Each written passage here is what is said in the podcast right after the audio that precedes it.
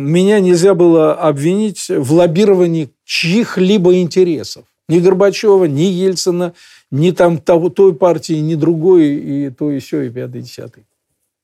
Вот и все, поэтому выбрали. А раз выбрали председателем палаты, дальше вопрос о ликвидации Верховного Совета. А, это же имущественный комплекс, там все и прочее. Там тоже были подлянки, вот. Ну, ничего, пережили в 92 году.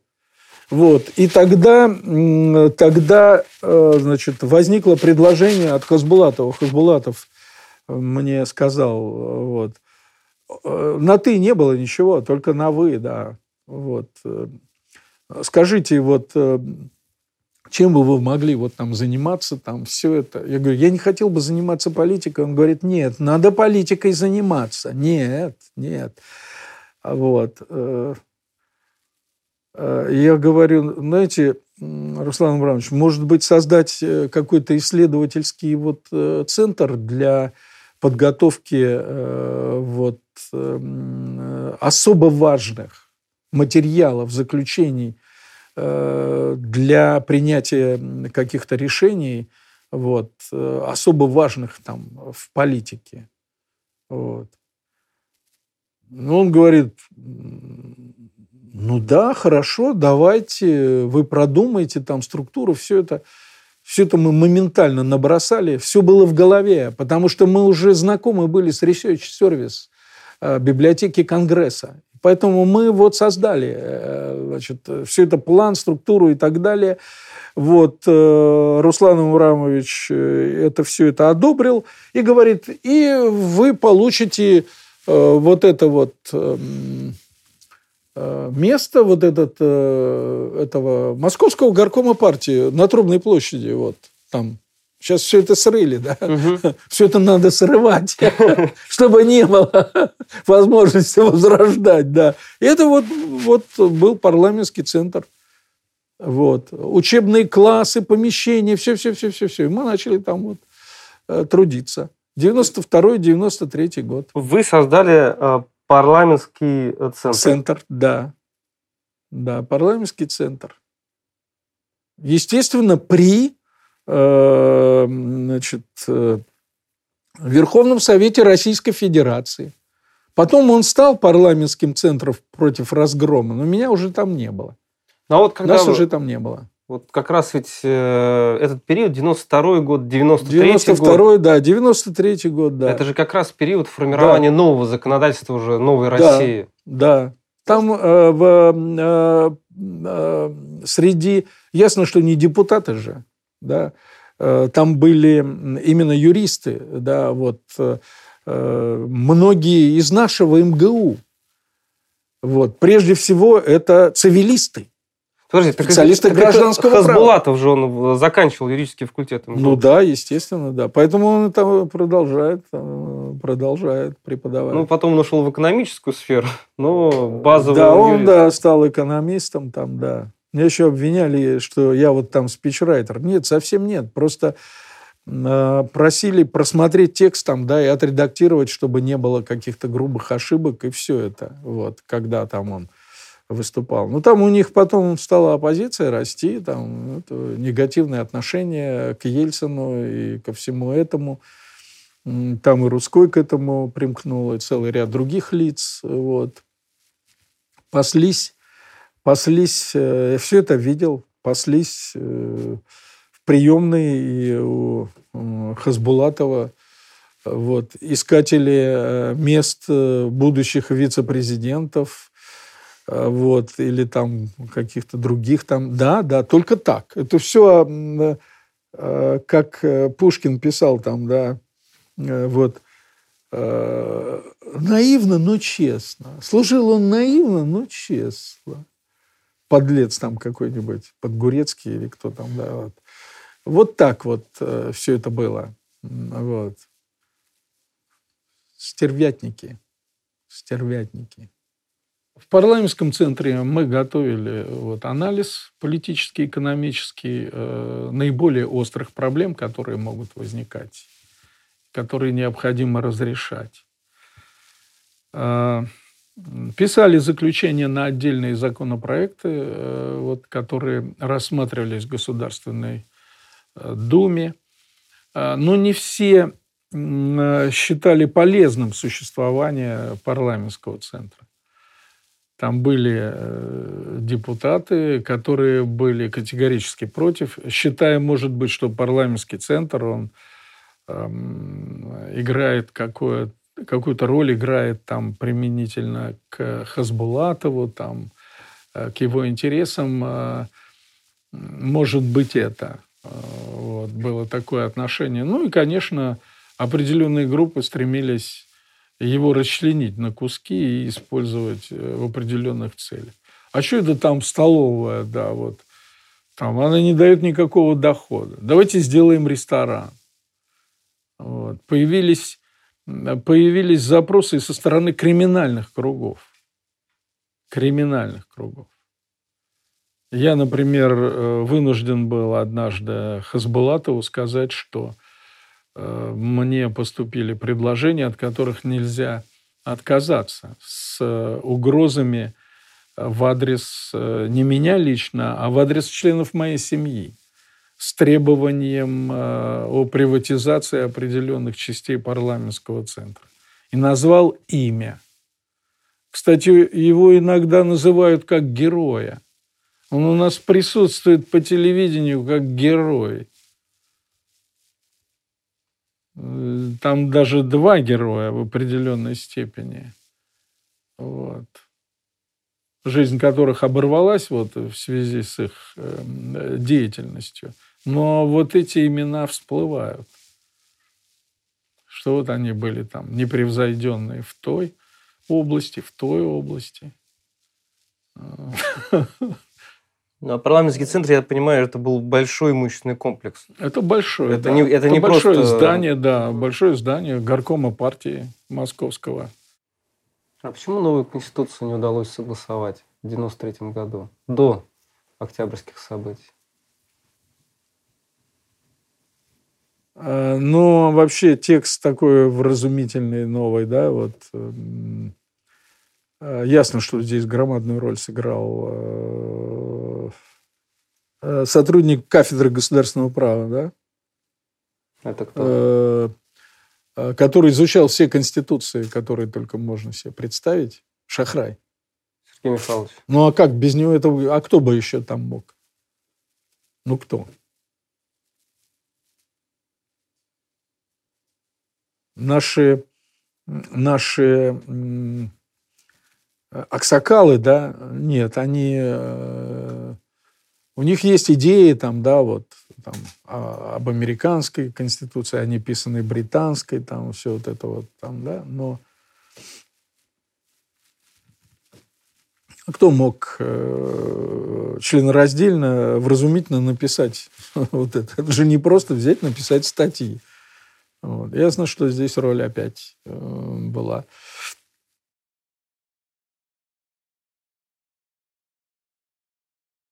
К декабрю 1993 года, к референдуму по Конституции, даже уже наступило пресыщение проектами. Множеством, множеством проектов.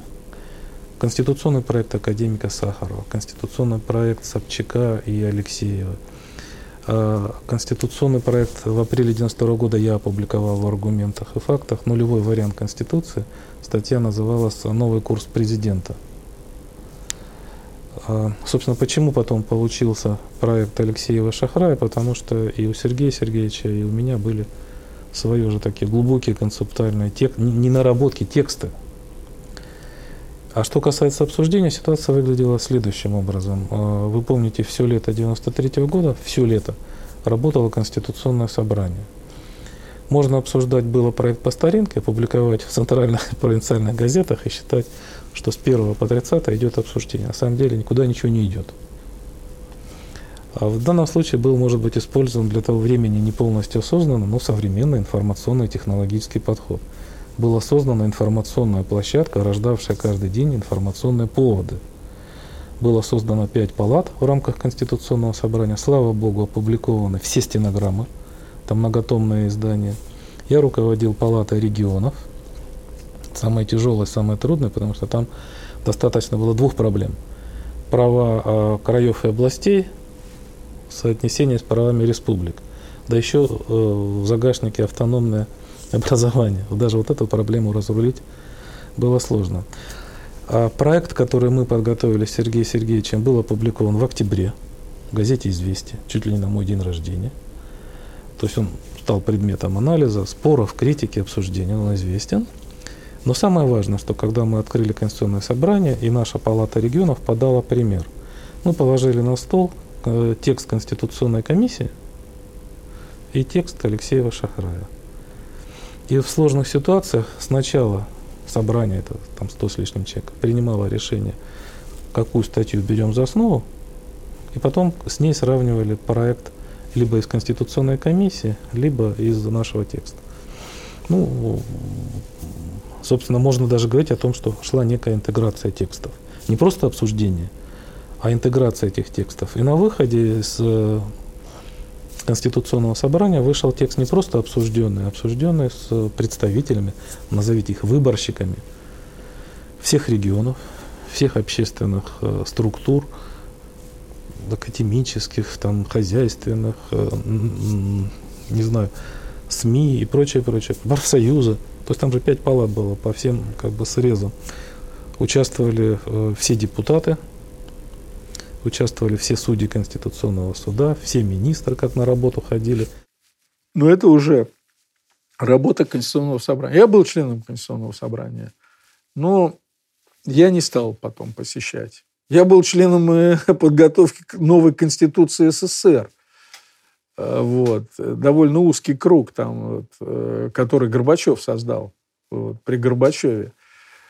Но все сводилось к роли КПСС, к централизации власти в руках одного человека. Но я думаю, ну что, ну я понимаю, что принцип самодержавия – это навсегда. Исчезнет принцип самодержавия и конец стране. Вот. вот. Поэтому самодержавие, да, византийское самодержавие, оно. Это главная тайна э, нашей страны. Вот. И, э, конечно, вот, э, когда я послушал это, да, а потом, я же ведь голосовал на съезде. Это же была серьезная вещь. На съезде избирали президента СССР. И э, я выступал там. И мне Анатолий Иванович Лукьянов предоставил слово. Причем он уже знал э, вот, мои ядовитые выступления. Просто ножевые. Если по делу это одно, по делу я имею в виду при рассмотрении э, законопроектов или постановлений, э, вот, а другое дело, когда затрагивались какие-то политические моменты. Здесь избрание Горбачева у нас есть. Обсуждается его кандидатура. Вот. Я не помню, там были ли кнопки э, вот, э, или там рукой. Э, скорее всего, рукой. Вот. Но он очень зоркий. Uh-huh. У него хорошо видел один глаз. У него был один глаз. У Горбачева? Нет, у Лукьянова. А, Лукьянова. Да. И он меня усмотрел э, среди депутатов съезда. Это съезд, это не просто там Верховный Совет. Избирает съезд. Э, первого президента СССР. Ну, это предоставляет мне слово. Почти среди первых выступающих. Вы представляете себе? Вот. Я иду. Все помнят, как я выступил против э, кандидатуры Бориса Николаевича на первом съезде. Я думаю, господи, судьба какая. Вот. На первом съезде э, СССР, да. Здесь опять, ну, это, правда, не первый съезд СССР, вот. И это, по-моему, второй съезд СССР. Ну да, это же 90-й год. Вот. Я иду туда, на трибуну, выхожу, и вот первые мои слова – это совершенно величайшая безнравственность избирать э, Михаила Сергеевича Горбачева президентом страны. Вот, вот так.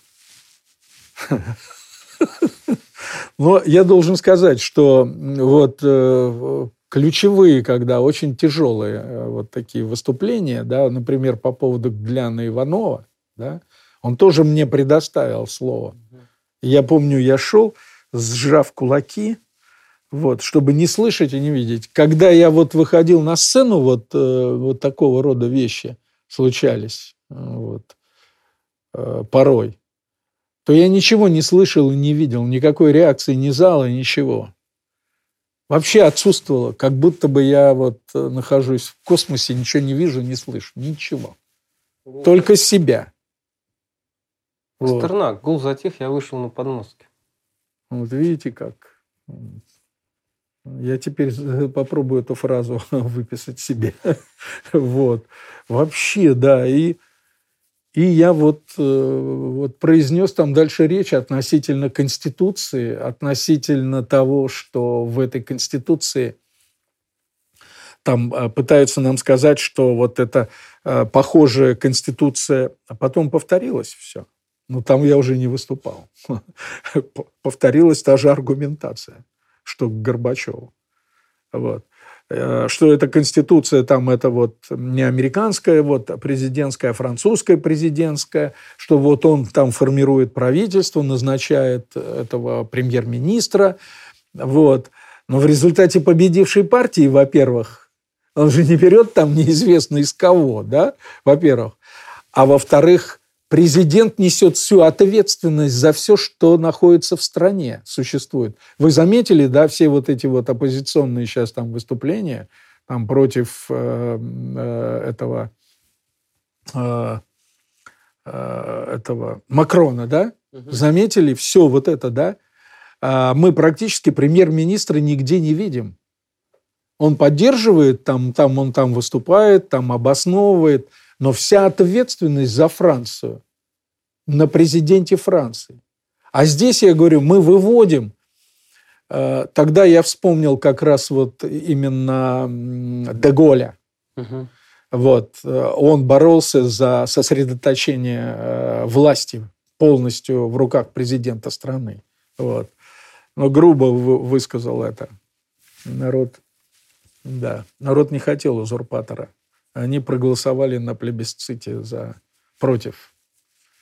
Там была проблема, значит, народ хотел, чтобы не пакетом принималось э, вот, э, решение народа по Конституции, в котором нужно разобраться, не пакетом, а вот э, проголосовать да или нет. И народ возмутился, вроде вы нас держите за кого. Вот так вот, такая вот идея. Потом события, помните, там я говорю, помните, ну, на самом деле, да, студенты восстали, и все, Париж восстал. То есть там была серьезная заваруха. А Деголь сразу ушел в отставку. Вот.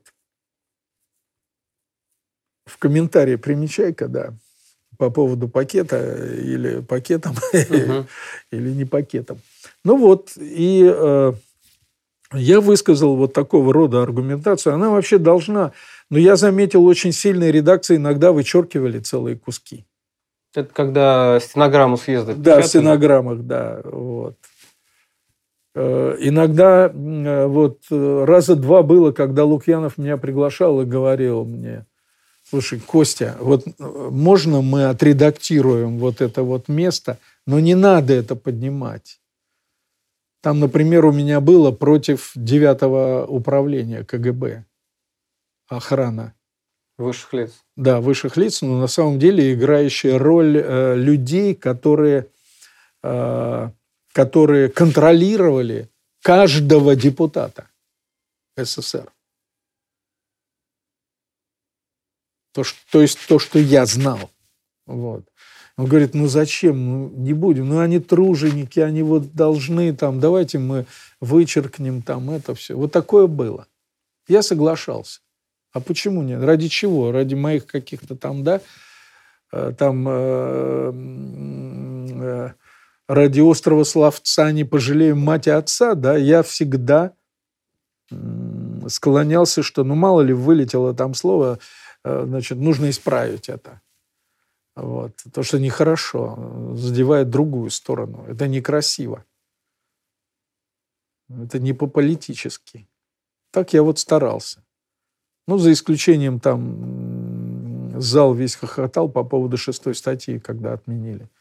Вышел я, высказал. По поводу шестой партии. статьи в Конституции. Да. И весь зал проголосовал. Это. Об исключении. Да. А сейчас уже никто не помнит. Что да, КПСС как это всех... является направляющей? Там. Нет, да. Нет, я использовал тут э, кандидатуру Лигачева. Его же считали совершенно упертым. Э, вот. я сказал, что это безнравственно, что нужно брать на себя ответственность. Вот. А здесь, получается, в виде барьера подставляется правительство, которое может, э, можно отправить в отставку в случае провала, допустим, в случае там отчета. Вот. И президент опять находится вне ответственности своей за все, что происходит в стране.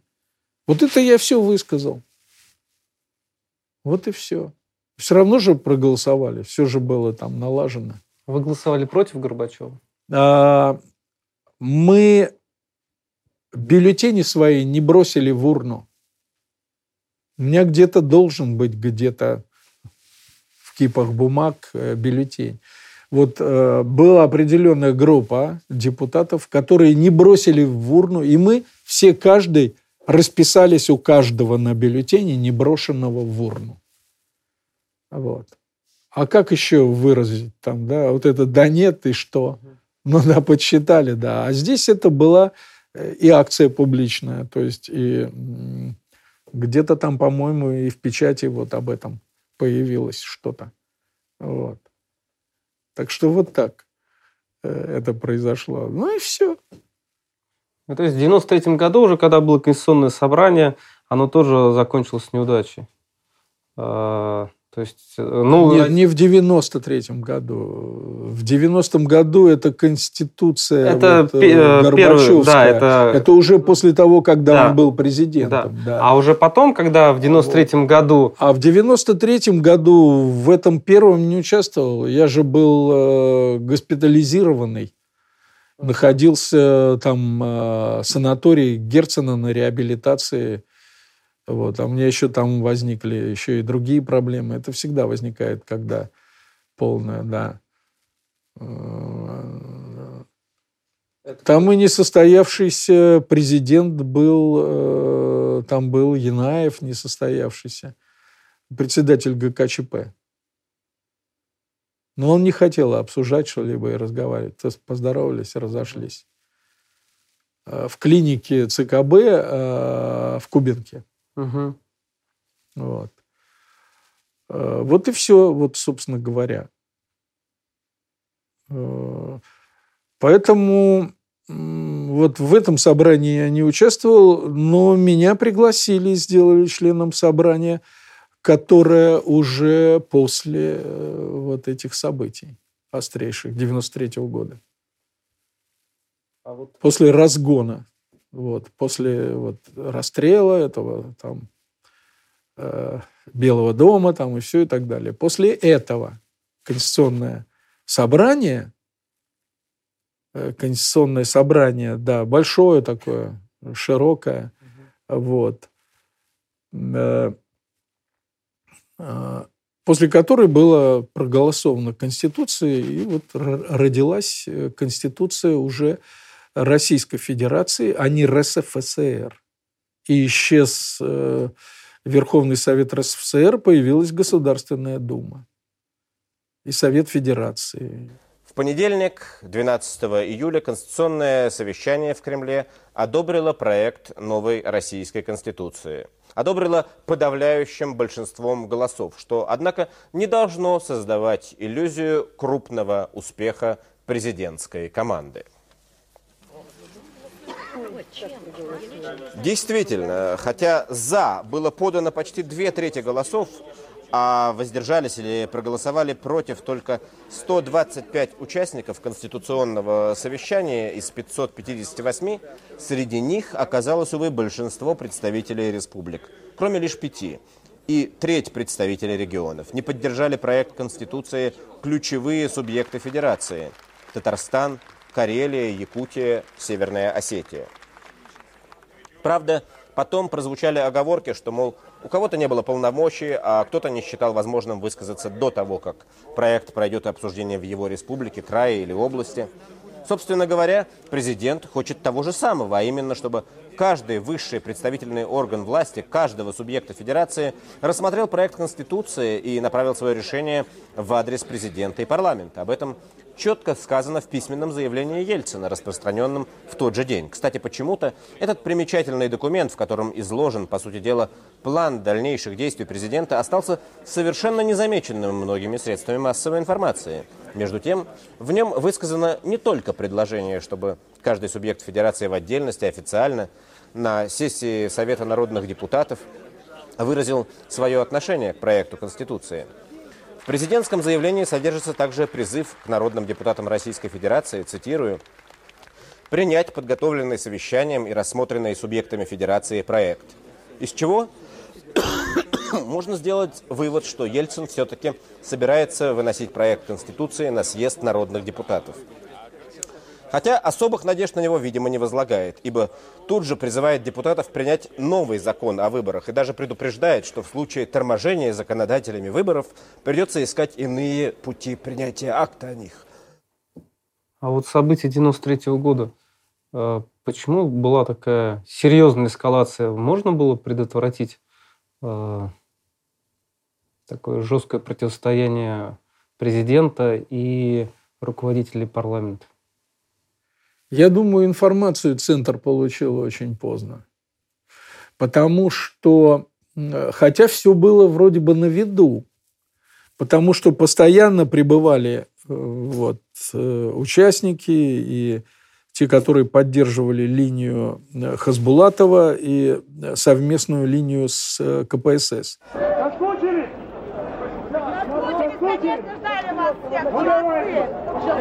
Скажи, произошло народное восстание? Революция, ядреный.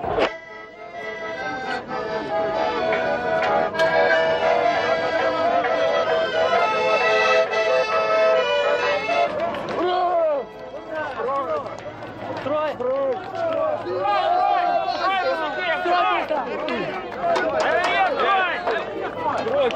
День-два, и все это кончится. Потому что Бориса Николаевича Ельцина никто не любит и никто не уважает.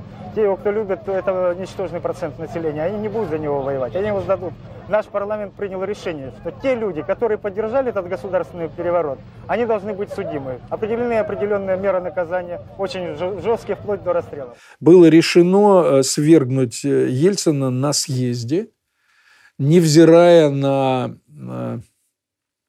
невзирая на на э, легитимность кворума и съезда, да, э, вот, э, решено было его подвергнуть импичменту вне зависимости от того, есть ли кворум на съезде или нет. Вот все это было подготовлено. В этом, значит, получили, получили поддержку среди некоторых э, высокопоставленных очень генералов, вот, что в случае, если, то есть они были готовы, в случае, если съезд э, лишит полномочий Ельцина, вот, то в таком случае они выступят э, в поддержку вот, э, новой власти. Вот и все. А информацию об этом они получили в сентябре. И вот тогда вот э, резкое движение, э, вот, э, распуск этого депутатского корпуса значит, РСФСР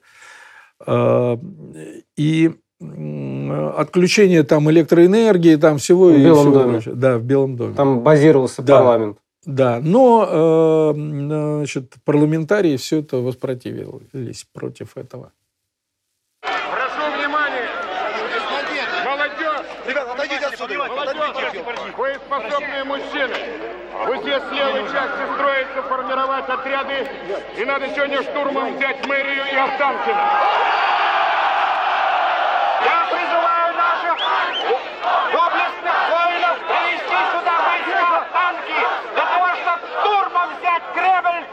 Которым бывшим преступником Ельциным Ельцин сегодня же должен быть заключен в матросскую тишину. Вся его продажная клика должна быть заключена в подземелье. это все остается в стороне. И вот тут, видите, вот 3 числа там винтовки где-то кому-то что-то раздавали, знал, не знал. Я много кое-что знал и знаю. Но это печальный Так. финал, Так Руслан вот, Имранович. Так печальный финал, он был задан преступными действиями высшей исполнительной власти, принявшей вот этот указ. Дальше действия уже, естественно, шли часть под контролем Верховного законода- законодателя, а часть, естественно, не под контролем. Есть еще там детали. Это детектив. Еще детали. Но пока вот это невозможно все уместить. Вот это и удостоверение Осторожно. вот, этого, вот этого момента. Вот, э, вот капитан А это вообще Лубенченко. можно снимать? Вот капитан Лубенченко. А это- а это вообще- почему? Ну, в это тылу противника по данным разведки партизанской бригады т.т. т.т. т.т. Я боюсь снимать. А вдруг это... Вы снимите общим планом, но без деталей.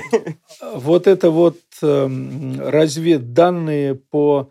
Это последнее перед сражением, где наши взяли опочку. Перед этим было, Ага. было страшное поражение. Вот это, вот это вот особенные вот элитные части, да, СС. вот, да, СС, там танковые э, соединения. Ясно, что в пехоту э, в окопах они не сидели. Вот, то есть это были там всякие такие.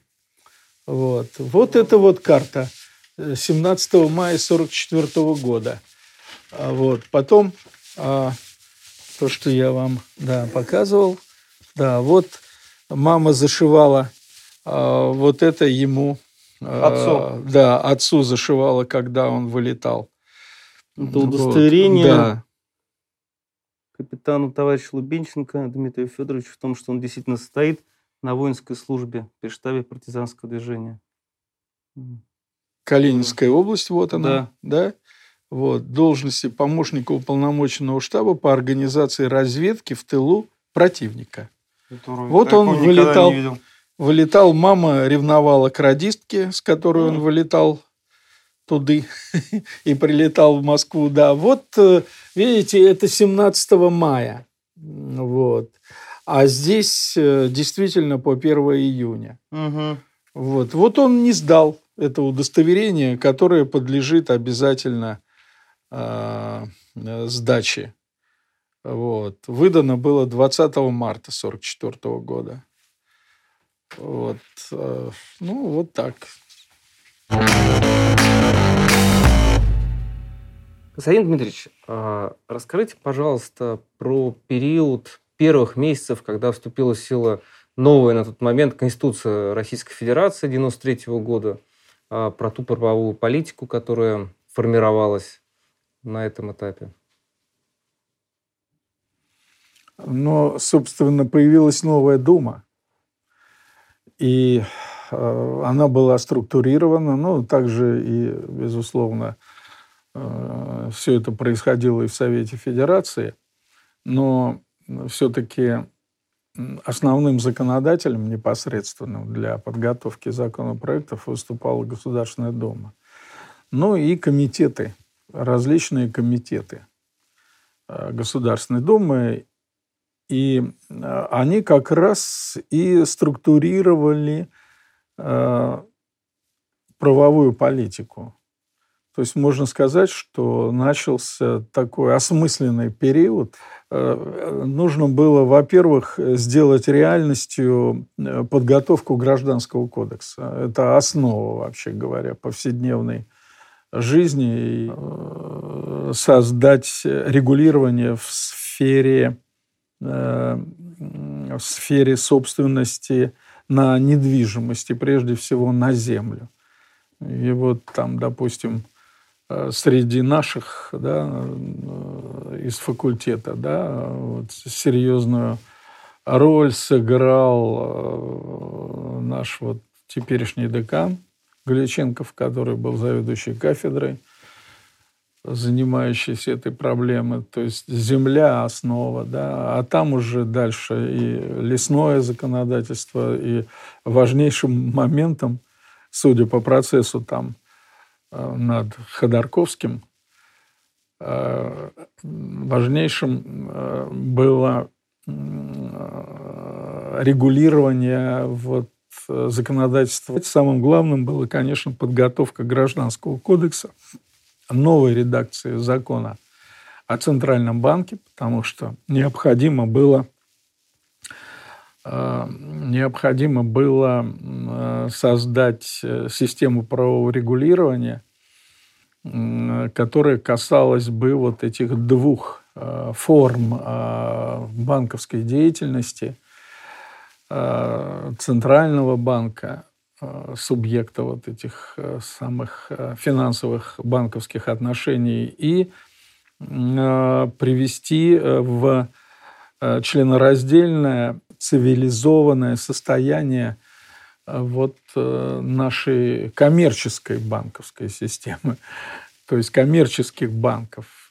И все это было очень, проходило с большим трудом, с большими проблемами – Давайте поговорим про Банк России.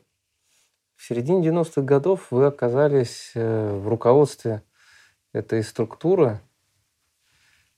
Юридического департамента, да. Сначала да. Юридический департамент. А потом все связи с органами власти и суда э, вот, входили в мои служебные обязанности. И разного рода я выполнял поручения на встречах там с Генеральной прокуратурой, с Верховным судом и с арбитражным судом, с Федоровичем Яковлевым. Были определенные задачи, которые необходимо было решить. Вот. Одним из вопросов э, был вопрос, связанный с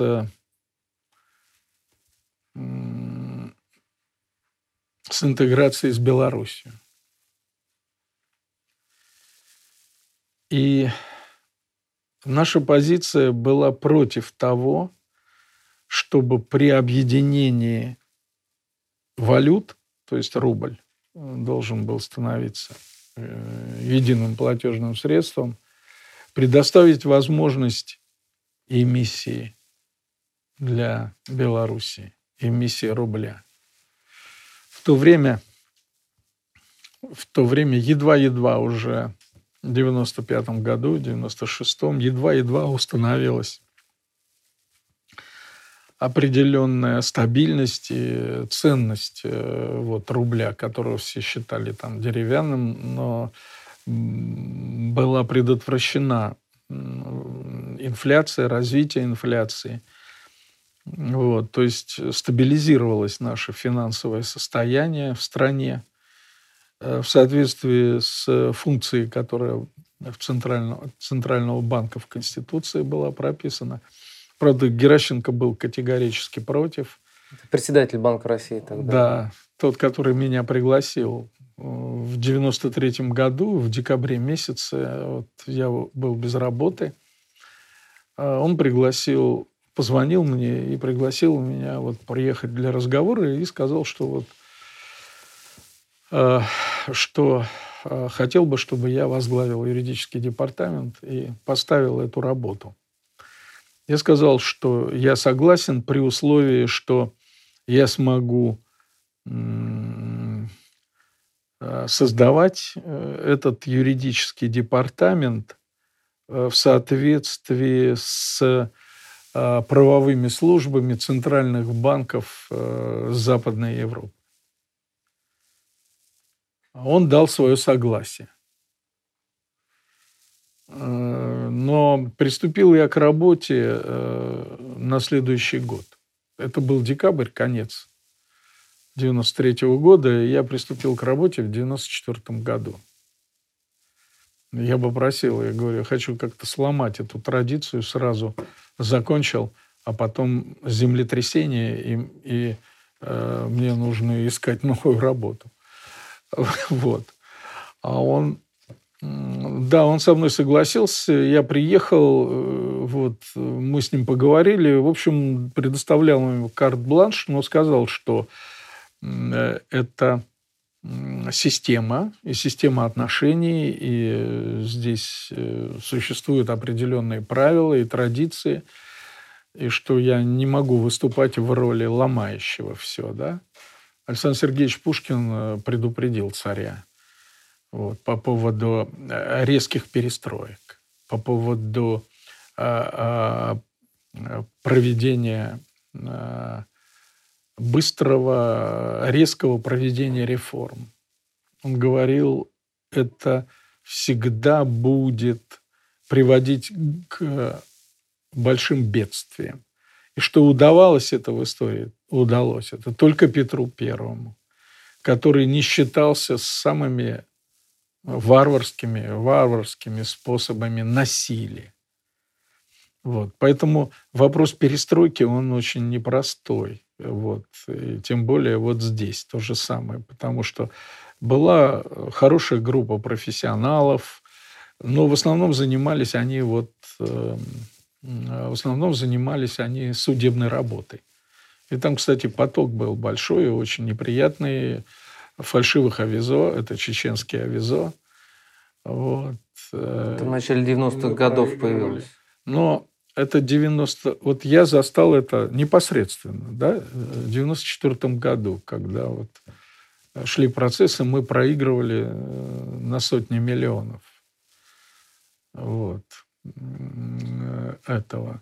Но э, у меня была другая идея. Была другая идея. Это вот идея парламентского центра создать вот систему, которая бы помогала принимать решения. Вот, при э, различных, в различных вопросах. Вообще у Центрального банка очень широкий круг вопросов. Очень широкий. Вот. Почему, идея, почему записанная в Конституции не нравилась Геращенко? Потому что он считал, что главная цель Центрального банка, как и в других странах, это, а, а, это обеспечение благосостояния людей. Людей обеспечение благосостояния. Вот. И это инструмент только относительно там, поддержания стабильности валюты. Не это цель. Поэтому значение и отношение, и уважение к центральным банкам, вот, конечно, э, Федеральная резервная система Соединенных Штатов, особая форма, да, и э, Банк э, Англии, я был везде, да, этот Бундесбанк, Банк Франции – вот это ключевые такие моменты, да, и Банк Японии еще можно назвать. Ну, наиболее мощные страны. Вот. И вот для него это было, для него это было важно. Вот. У нас был э, представитель э, Международного валютного фонда. Представитель. Вот. А Он был при банке? При Центральном банке? Да, он был при Центральном банке. Э, француз Международного валютного фонда. Буквально в 2-3 дня он мне позвонил, пригласил. Э, и была беседа длинная. Потом в конце вот он говорит, вы знаете, говорит, да, я вот был директором юридического департамента Банка Франции. И вот что входило в круг моих обязанностей и чем я занимался. Он говорил, не было вопросов в Центральном банке, где я не выступал бы в роли эксперта и советника, естественно, опираясь на свой коллектив. Вопроса не было. То есть эм, он говорил, это выходит за чисто юридические э, вот, э, вопросы, которые существуют в любой корпорации. Вот. Эм, включая и вопросы нормотворчества. Вообще центральные банки, они осуществляют центральное нормотворчество. Хотя их нормы являются подзаконными нормами, да, но юридическая сила постановлений Центрального банка, она равна закону, потому что, потому что э, он выступает э, монопольно в сфере своего регулирования. И он издает законы, которому, не законы, а нормативные, которому подчиняются и обязаны подчиняться все субъекты власти. Отсюда, представляете, вот э, противоречия, которые возникают с представителями там. Раньше это было, э, раньше это было очень трудно. Э, там, где были главные управления, в, допустим, в республиках особенно, да, или в областях, да, где губернатор области, там, глава администрации области – вот, и, и который считал, что это такое? Это просто касса для меня. Мне нужны кредиты, мне нужны гарантии. Причем, конечно, заявлялись доллары. Мы стали выявлять. Буквально в первое же время, в первые же месяцы вот, э, мы стали выявлять. Вот. Выявлять э, злоупотребления со стороны, со стороны субъектов э, федерации, когда выдавались гарантии на миллиарды долларов, гарантии Центрального банка. Это явное злоупотребление, они не имели права этого делать. То есть по обязательствам какого-нибудь юридического лица да. Э, субъект федерации выдавал да. гарантии? Да, особенно в кредитах. И такой кредит потом оказывался на зарубежных счетах. Вообще форма, вот, эм, э, форма, хотел сказать, безоткатных кредитов. Безоткатный кредит? А, форма невозвратных кредитов, да. Вот, она была очень распространена. И сейчас подобные есть, но в значительной степени они пресечены, пресечены Центральным банком, там, усилиями всех э, надзорных органов, контролирующих и так далее. Ну, конечно, главное Центральный банк, потому что только Центральный банк знает, где деньги. Где деньги, на каких счетах. Буквально все. Вот, буквально все. Поэтому иногда там Э, во время там какого-нибудь конфиденциального разговора с э, банкиром-олигархом, вот, я знал то, что он не знает, что я знаю. И разговор, да, э, по поводу какого-нибудь очень серьезного, очень серьезной проблемы там. Вот. Поэтому вот. Но Центральный банк знал все. И он знает и сейчас все знает. До каждой мельчайшей копейки. Вот в этом великая вот, э, сила э, Центрального банка. Вот в этом, в информации обо всех этих процессах. Ну, другое, другое дело реализация вот этой информации, она непростая. Она непростая. Вот. Ну, потому что политика, экономика, это все очень сложно. Да, и вот э, этот самый Мишель Дестресс, э, он мне рассказал, и он стал мне рассказывать о всяких там вот вопросах, которые возникают, о противоречиях, о тяжелейшей борьбе интересов, о попытках подкупа вот, со стороны коммерческих структур, вот, о, о желании власти подмять э, банк, вот. Э, но э, независимый был так же, как наш по закону. По закону был независимый. Вот. А Банк Франции был независимый. Например, Банк Англии, он не является независимым центральным банком, он является банком подконтрольным э, Министерству финансов. Но, но, вот, Э, мы встречались с высоко поставленным лицом, контролирующим деятельность Банка Англии, э, который, женщина, блестящий профессионал, которая сказала, что да, Банк Англии является подразделением, по сути, Министерства финансов, так же, как Банк э, Японии. Но никогда правительство не рискует предписывать Банку Англии действия, которые это правительство считает э, нужными.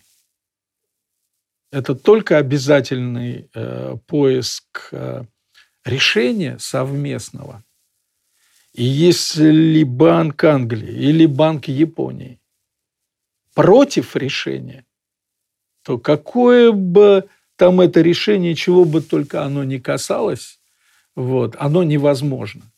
Никто не берет на себя риск предписать Центральному банку действия, потому что отвечать потом да, придется всему правительству да, и всей партии, которая, э, которая вот, э, будет защищать э, вот, себя перед избирателями и перед критикой. А, вот. Ну и кроме этого, конечно, люди компетентные, они понимают ответственность и понимают последствия. Вот он мне вот э, стал рассказывать вот эти вещи, некоторые детали такие очень э, драматические. Он мне специально рассказывал, что это непростое место, куда ты согласился. Вот. И, э, значит, он говорит, постоянно, он постоянно, почти каждый день он бывал в Центральном банке, и постоянно общался с Геращенко. Вот. И э, очень им уважаемый, уважаемый, э, уважаемый человек. Вот. И вот он мне вот это сказал. И сказал, вот, понимаете, вот сейчас складывается система надзора, вот, и есть работа Базельского комитета, вот, и э, институт, э, вот, международный институт, это все в одном месте, только просто два учреждения, связанные вместе, но особые функции, потому что Базельский комитет является результатом соглашений вот, э, договора, межгосударственных договоров и договоров центральных банков о присоединении к системе надзора, контроля да, и э, использования. Вот. И он сказал, вам немедленно надо вылететь туда в командировку. Немедленно. И вот э, там есть замечательный э, вот, руководитель правовой службы, это мой большой друг уже много лет. Вот я ему пришлю письмо с тем, чтобы вот э, он с вами разговаривал не формально, а откровенно.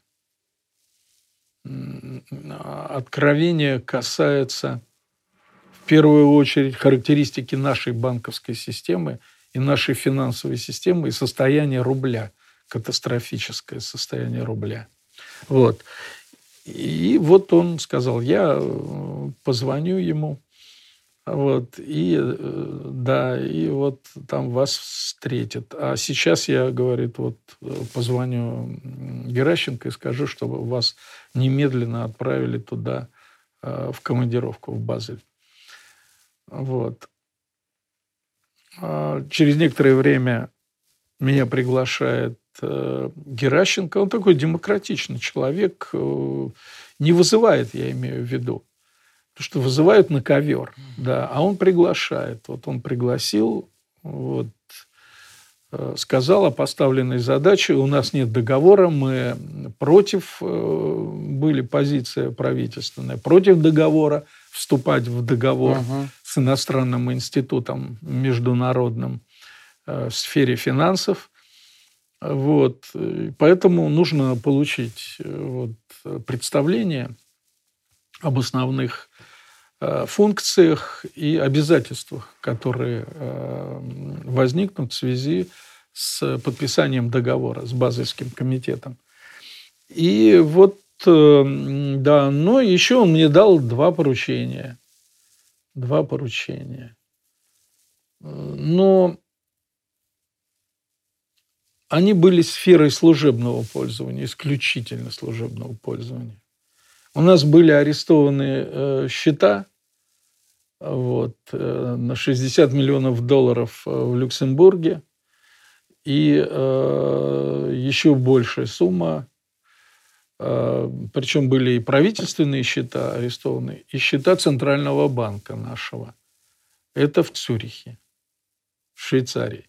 Поэтому нужно будет э, потом посетить, вот, встретиться в Базеле, встретиться с нашим адвокатом, выдающийся совершенно необыкновенный был адвокат. Мы выиграли дело. Я его спросил, я его спросил, а, а почему вы, вы же свободно владеете, мы могли бы говорить. Он говорит, вы знаете, говорит, я видел оккупацию немцев в Люксембурге, когда, когда немцы оккупировали Люксембург. Вот. Ну, его семья, там все это. Вот. Э, этот, эта политика э, немцев вот, против евреев. И он говорит, и поэтому я никогда не говорю на немецком языке, потому что это невозможно. Я не могу вынести это и забыть свои воспоминания немецких оккупантов в Люксембурге. Вот он мне об этом сказал. То есть я там с ним встретился, вот, выяснил детали некоторые, вопросы.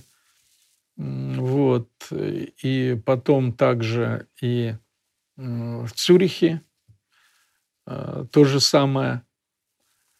Ну, это меня зарядило по поводу, э, относительно вопроса конкретного такого юридического характера, применительно к законодательству там Люксембурга и к законодательству Цюриха. Потом я встречался с подобными вещами, допустим, в Германии и в, в Австрии.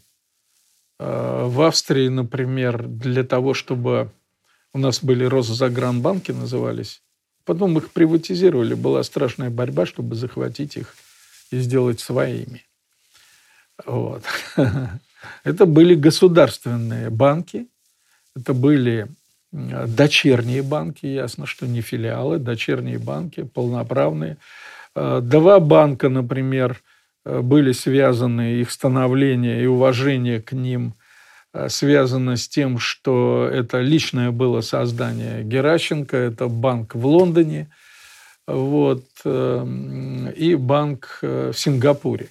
Колоссальное имело значение для Э, финансовых э, операций э, СССР. Вот. И в Лондоне он назывался Московский народный банк. Вот. Пользовался уважением, потом я об этом это все это увидел. Вот. Эм, и приходилось, да. Ну, например, пришлось добиться вот для, например, Австрии, для того, чтобы повысить рейтинг э, нашего дочернего банка, а он дошел до потолка, и нельзя заниматься какими-то копейками, и это очень э, невыгодно э, вот, держать дочерний банк со всеми требованиями, которые предъявляются вот, западным законодательством, и держать и совершать ничтожные операции. Поэтому им нужно для повышения рейтинга Австрии нужно было принять закон. А для того, чтобы принять закон, им нужно а, подробное официальное заключение относительно а, статуса нашего центрального банка и ну, степень его там независимости и, э, и как э, центральный банк принимает решения и э, отношения с дочерним банком. А, то есть нет вот такого примитивного отношения, что раз это дочерний банк, его можно выкачивать до дна. Это у нас вот в определенный период существовало. Назывался карманный банк. Вот. И вот, эм, да, Набиулина уже много сделала для того, чтобы освободиться от этих банков, но я думаю, пандемия немножко задержала, там еще есть над чем поработать. Вот. И вот, э, вот э, такой был, допустим, пример. Ну и потом э, с приходом Дубинина он мне поручил лично просто курировать процесс в Люксембурге. Мы выиграли этот процесс. я, я ему говорю, знаете что, а, господин, вот я забыл, да, такой роскошный дом, роскошная приемная, вот э, как в кино, вот, э, адвоката потомственного, вот, когда мы видели, да, особенно вот в этом э, нашем русском фильме про э, про главу адвокатской конторы, там где такие актеры Абдулов там, там играет, там выдающиеся актеры. Вот.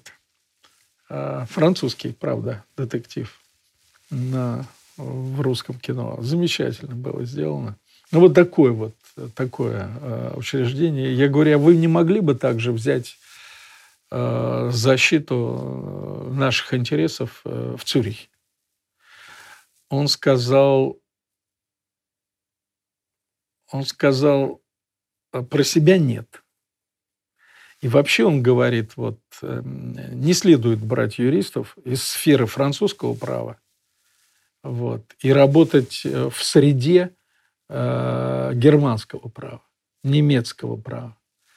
То есть э, законы это одно, да, а правовой обычай это другое. Он сильнее не просто сильнее, а это интерпретация законов, правовых обычаев, правовых обыкновениях, правовой практике.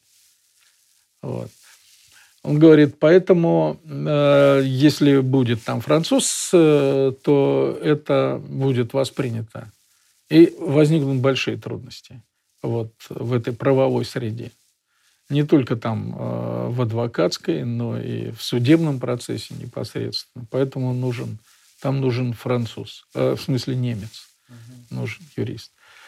Э, ну, вот такие вот детали. Ну, и мы стали создавать, да. И первый такой момент мы сначала конструировали. Э, вот. Моя команда, со мной мог попасть только один человек. Вот.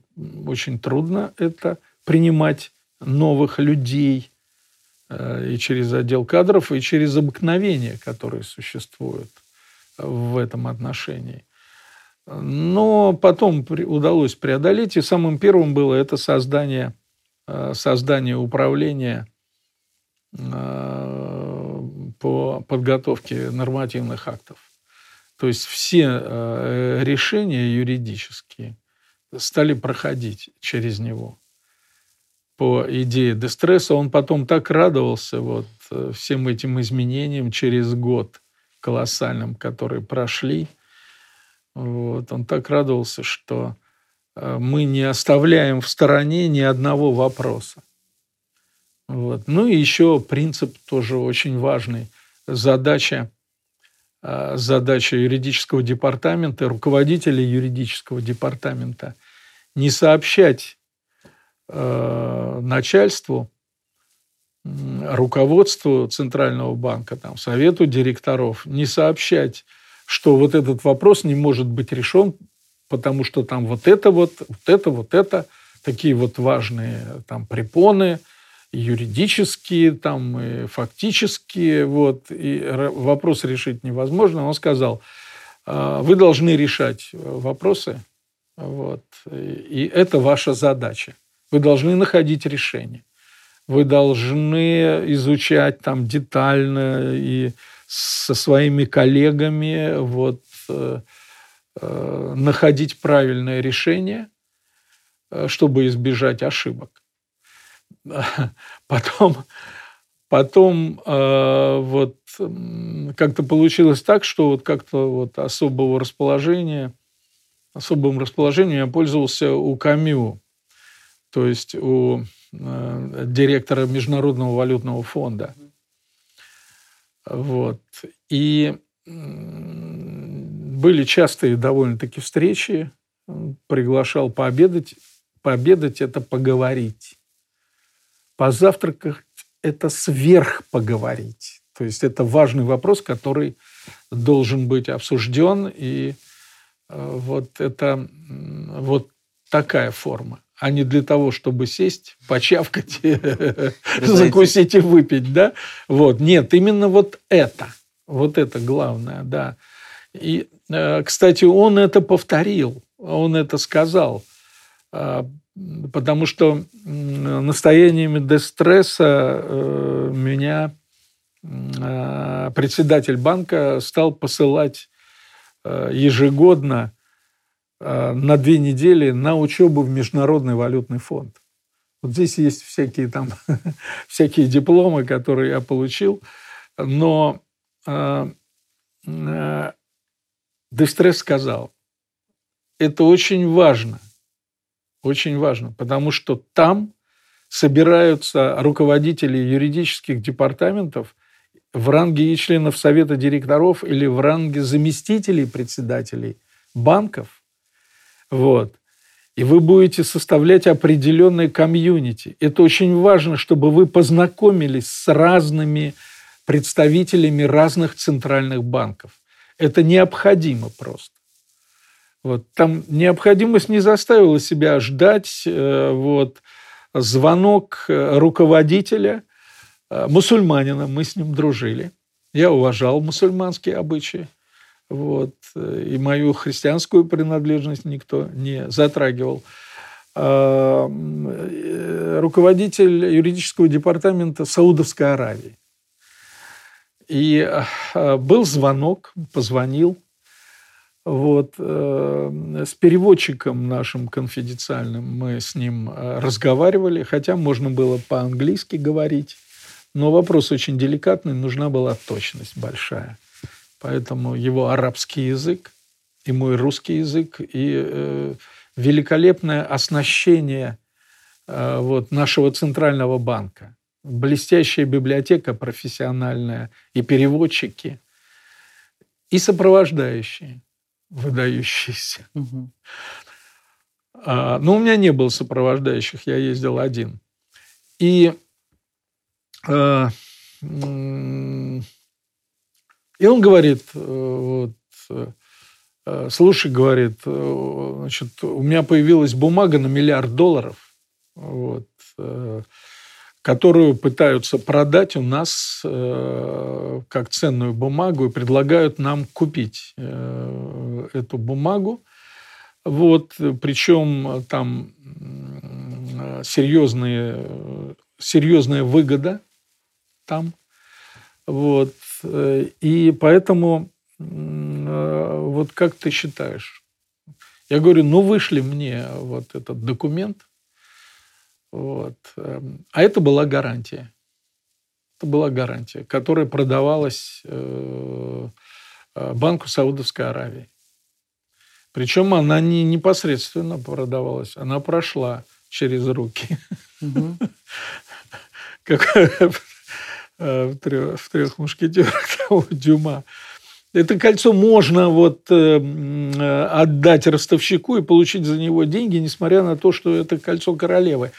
Потому что, нет, э, там кольцо какое-то было связано там с преступлением, он говорит, потому что, пройдя через, э, через руки э, продавца, ростовщика, угу. оно очищается от всех грехов.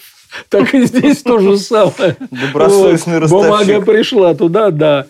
Я получил эту бумагу сразу к председателю. Э, вот, э, мы сделали негласное служебное расследование, но самое главное, быстро выпустили э, документ, вот, документ, который дезавуирует эту бумагу, что эта бумага незаконная, и подпись это незаконная, и подписавший министр финансов вот, а кто ее выпустил? Субъекта федерации, министр ага. финансов и э, руководитель главного управления. Они не, има, не имеют права, и подпись их ничтожная. Мы выпустили, и все, слава богу. Мы не получили обязательства в миллиард долларов, но в то время это смертельный номер, миллиард долларов. Ну, это были колоссальные Когда у нас деньги для России. Касса пустая. Касса, конечно. Конечно. Для Я просто для наших э, зрителей э, скажу, что есть воспоминания Бориса Немцова, когда он был э, вице-премьером России, И он пишет о том, что когда нужно было перезахоранивать останки царской семьи, в казне не было порядка нескольких миллионов долларов для того, чтобы все это осуществить на должном уровне. Ну, в общем, э, это катастрофа, да. А, Все деньги шли правительству. Естественно. Правительству. Поэтому выпущены были ГКО, вот эти вот самые. Государственные Вот. краткосрочные обязательства. Да, мы были против, потому что мы опасались э, сброса, а сброс уже происходил. Э, В частности, мы видели действия Сороса, например, и некоторых других э, крупнейших воротил, которые у нас на языке, мы их всех знаем. Из иностранных финансовых С кругов. американских, прежде всего, это американские фонды.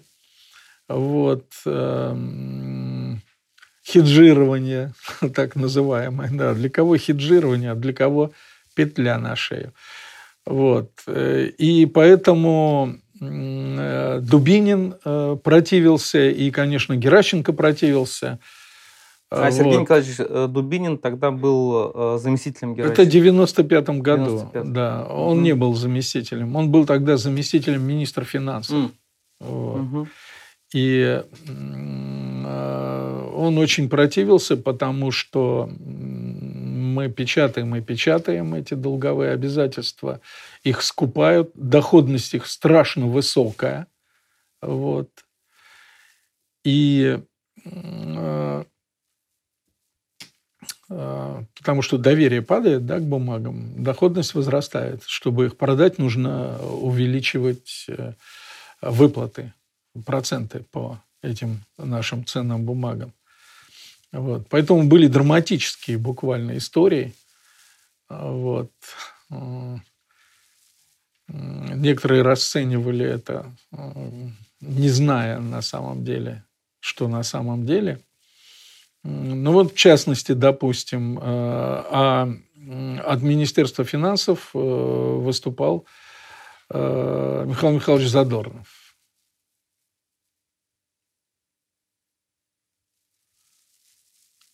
Но нужны были э, десятки миллиардов, чтобы мы купили. Что значит Центральный банк покупает это?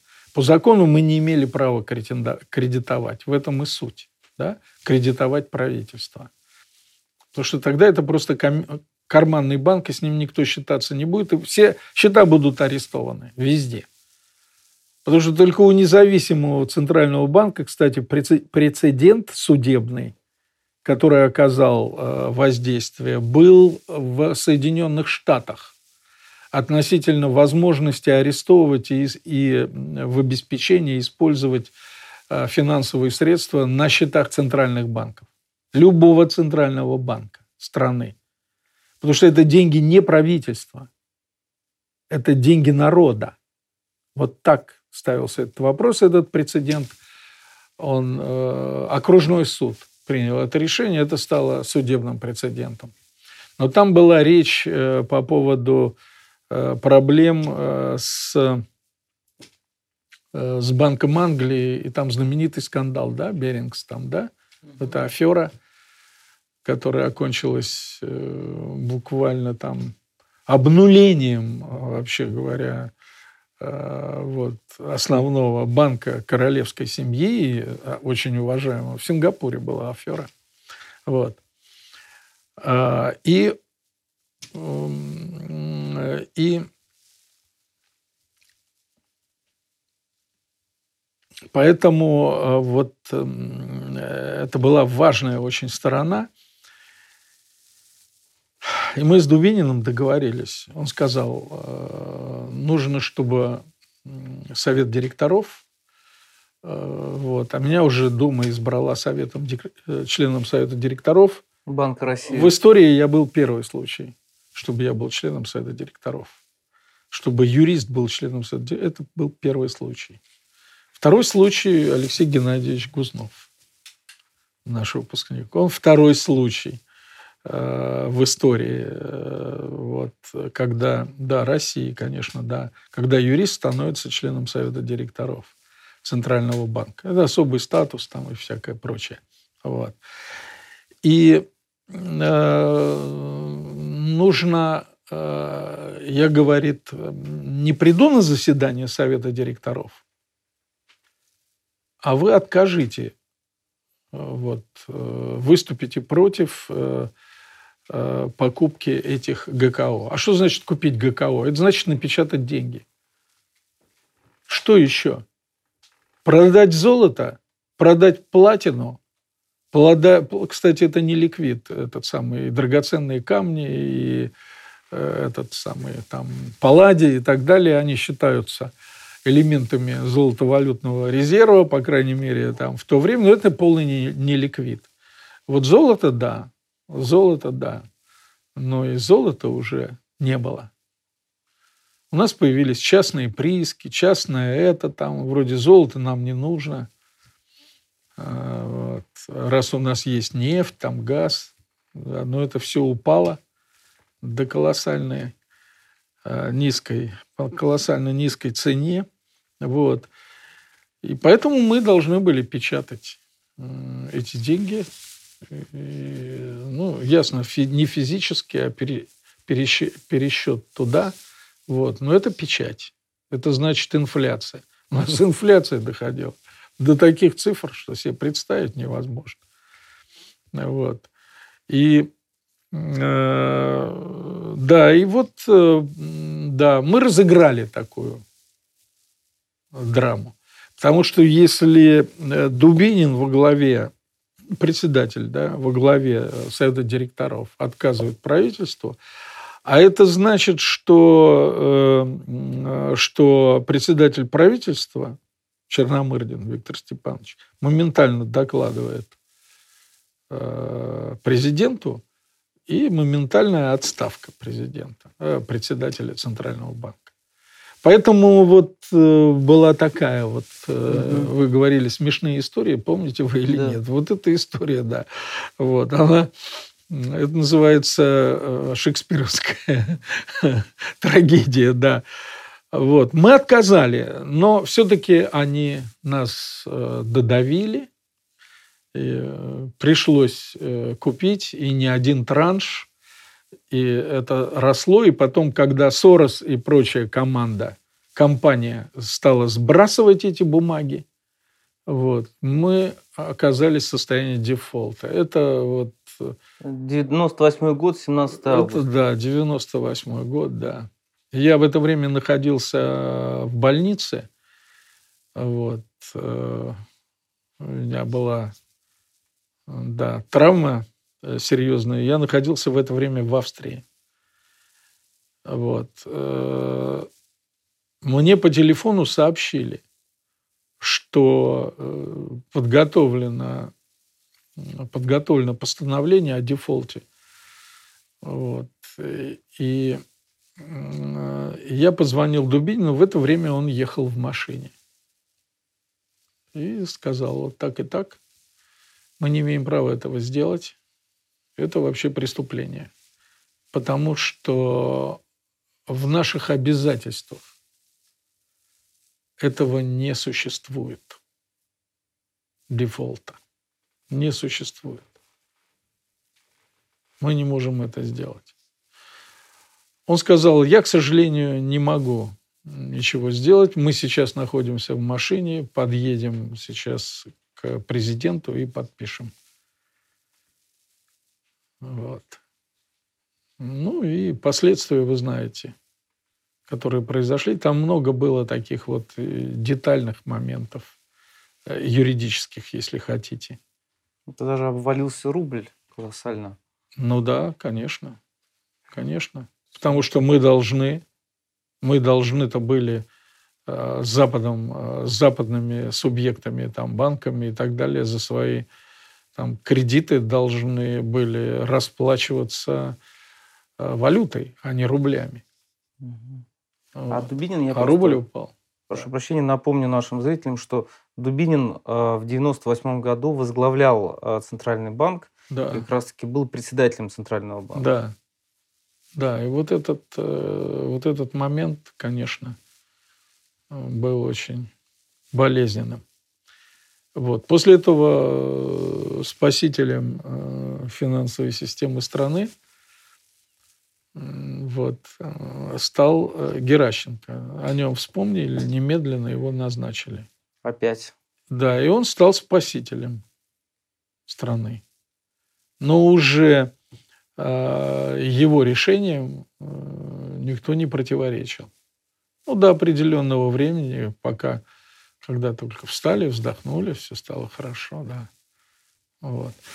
Это уже 99-й год, э, по сути, да. Ну да, ну да, конец 98-го. Александр Дмитриевич, а можете вот рассказать, здесь у вас фотография а, с Михаилом Горбачевым. Она такая очень интересная. Он поджал губы, а вы ему что-то рассказываете. Так. И он, видимо, с вами не согласен. Да. Да.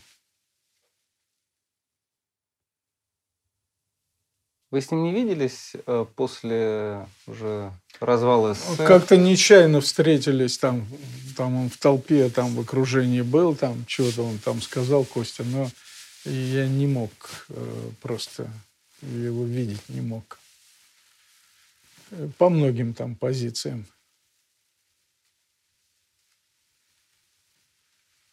Как он устраивал себе свое будущее. Вот, он же э, взял всю территорию э, вот, э, этого самого территорию э, академия, что ли, или высшая школа. Нет, академия, по-моему. Общественных наук, ЦК КПСС, там это огромная территория. Там теперь помещается финансовый э, этот университет. На Ленинградском проспекте? Э, Да, там, Ага. да, вот там. Вот эта вся территория, это, в общем, э, была территория, где принимали, где принимали э, лидеров и э, влиятельных людей из э, партий, э, вот, нелегалов и так далее. То есть Ага. э, ясно, что это, в общем, сфера э, высшего, э, вот сейчас это внешнее, э, первого главного управления, вот, и там с ними э, вот, работали, э, с представителями там, коммунистического, рабочего, социалистического движения, многие нелегалы из Африки там, и так далее. Вот, и это вся территория вот такая. Это Академия общественных наук при ЦК КПСС называлась. Вот. И у нас был, э, был, э, у нас была Побежимова, да, слышал, слышали о такой преподавателе Да. на, на кафедре административного права. Ее Алехин э, изгнал э, из кафедры, но это замечательный был преподаватель.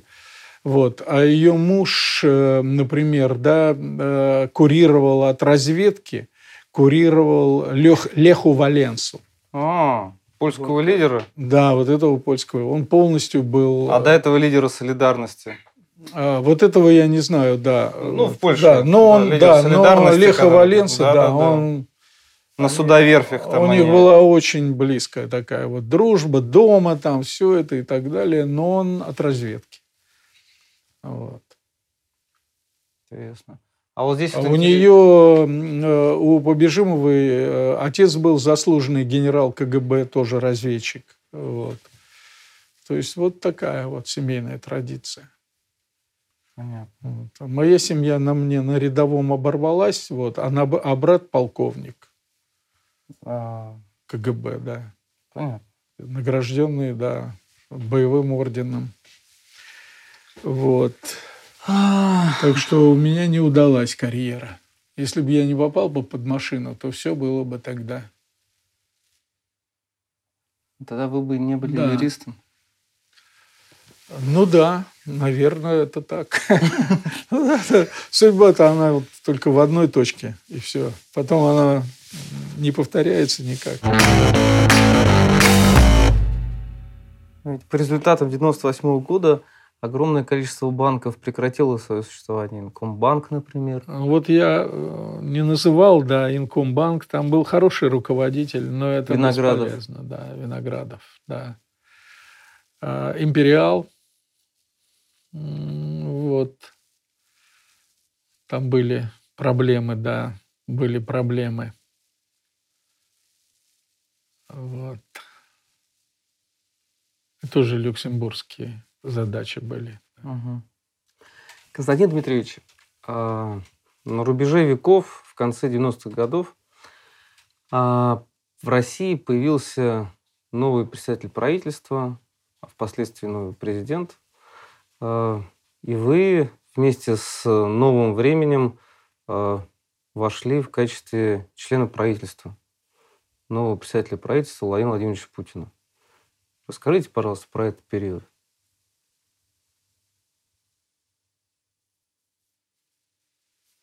Ну, один из вице-премьеров э, Клебанов, он рекомендовал меня э, Владимиру Владимировичу Путину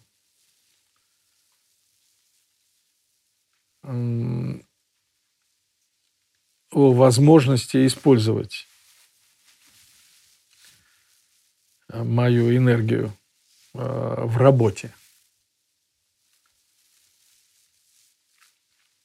И вот э, появился э, новый представитель. Там уже был представитель, например, у Путина, как у премьер-министра в Думе. Еще был представитель президента. То есть у Бориса Николаевича Ельцина было два представителя. Один, э, вернее, один представитель был президента, а второй представитель премьер-министра – Э, я был назначен указом в должности министра, то есть министра без портфеля, представителем премьер-министра Путина в Государственной Думе. У него был представитель э, исполняющего обязанности президента, у него был представитель исполняющего обязанности президента в Государственном Думе тоже, Котенков. Мы сидели в разных э, ложах напротив друг другу. И мне указом он, указом мне подчинил всех статс-секретарей центральных там, министерств и ведомств. Задача была поставлена таким образом. Необходимо обеспечить активную деятельность правительства по законодательству в Государственной Думе, что законопроекты не должны просто рождаться по какой-либо там случайной причине и по каким-либо всяким другим моментам, включая интересы э, в самой Государственной Думе, потому что есть задача у правительства – есть функции, есть э, предметы, и поэтому правительство должно инициировать в наибольшей степени э, законопроекты. В настоящий момент, как мне было сказано, правительство э, в основном лоббирует интересы отдельных групп, в экономике, например, в частности, там, предприятий каких-то, корпораций. И э, э, вот это лоббирование нужно прекратить любой ценой. Э, вплоть до постановки вопроса об увольнении. В принципе, правительство и Дума – это все-таки разные власти. И проблема э, взаимоотношений, конфликтов или противоречий является объективной, жизненной. Она должна быть я бы хотел сказать, потому что должно быть разное понимание. Депутаты непосредственно избираются народом, у них есть э, набор предложений, обязательств перед своим избирательным корпусом. Правительство все-таки назначается, это государственные служащие, получающие свою э, зарплату. И, безусловно, есть определенное расхождение интересов. Э, потому что, допустим, правительство стремится концентрировать интересы всей России – всех регионов э, депутаты э, выражают интересы все-таки достаточно узкой части, например, населения, хотя она может быть значительно большой.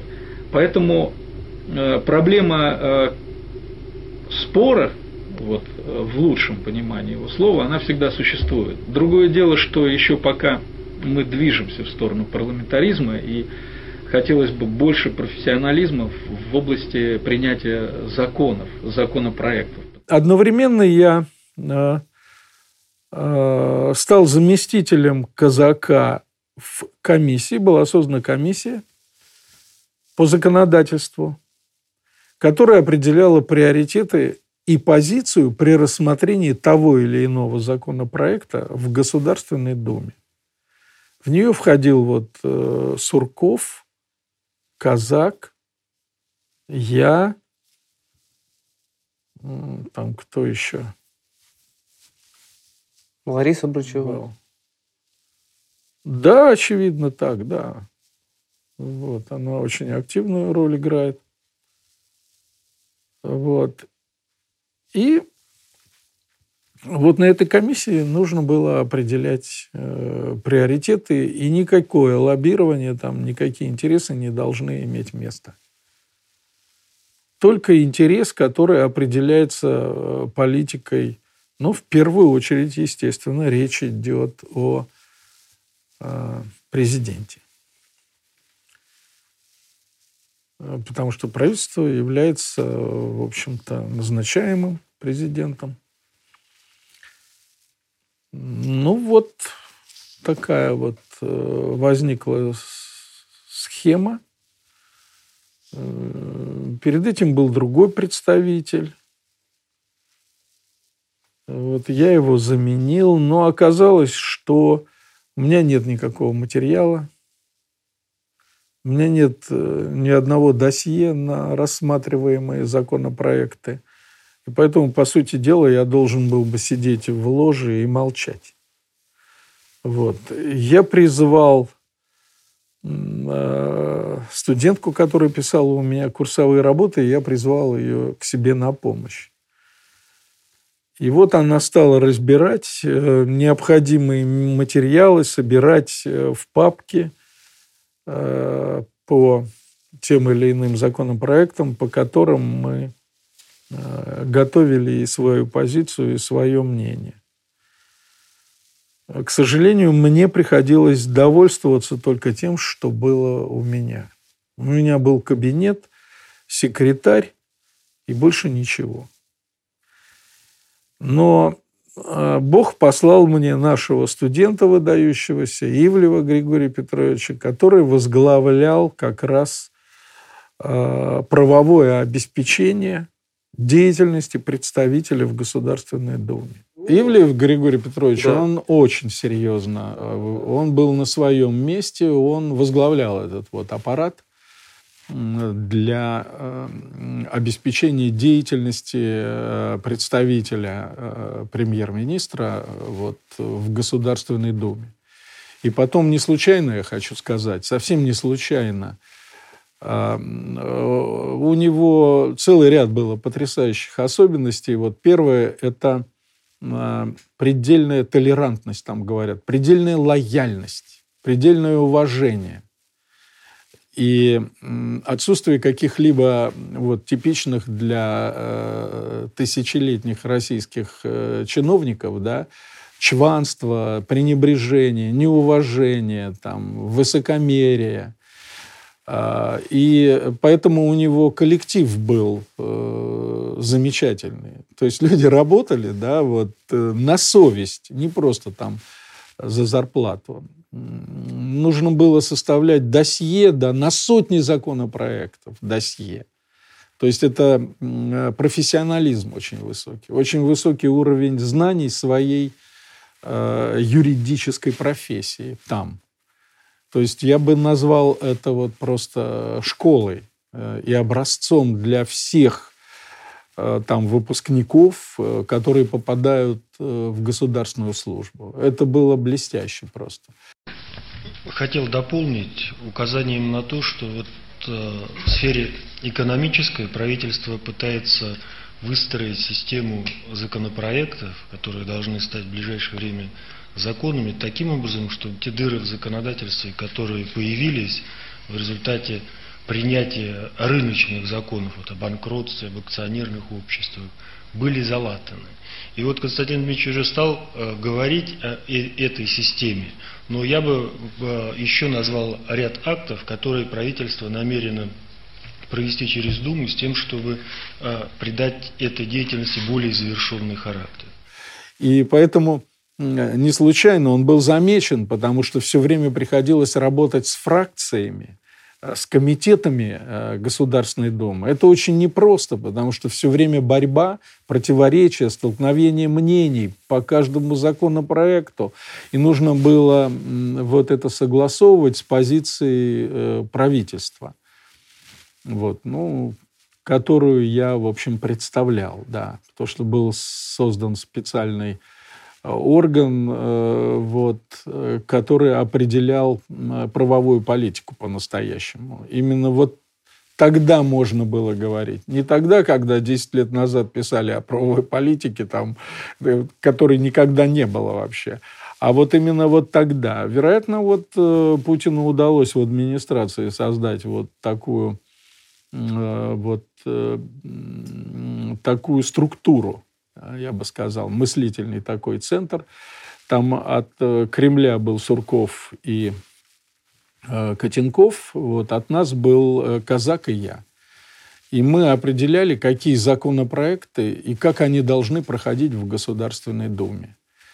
А, потому что главный вопрос, который э, Владимир Владимирович поставил, ну, в частности, передо мной, это вопрос о прекращении лоббирования, э, то есть коррупционного лоббирования со стороны э, министерств и ведомств относительно тех или иных законопроектов, которые Э, выражали интересы каких-то определенных э, коммерческих кругов там и так далее. В четверг рассмотреть этот вопрос специально на заседании правительства, который готовится Министерством юстиции и аппаратом правительства.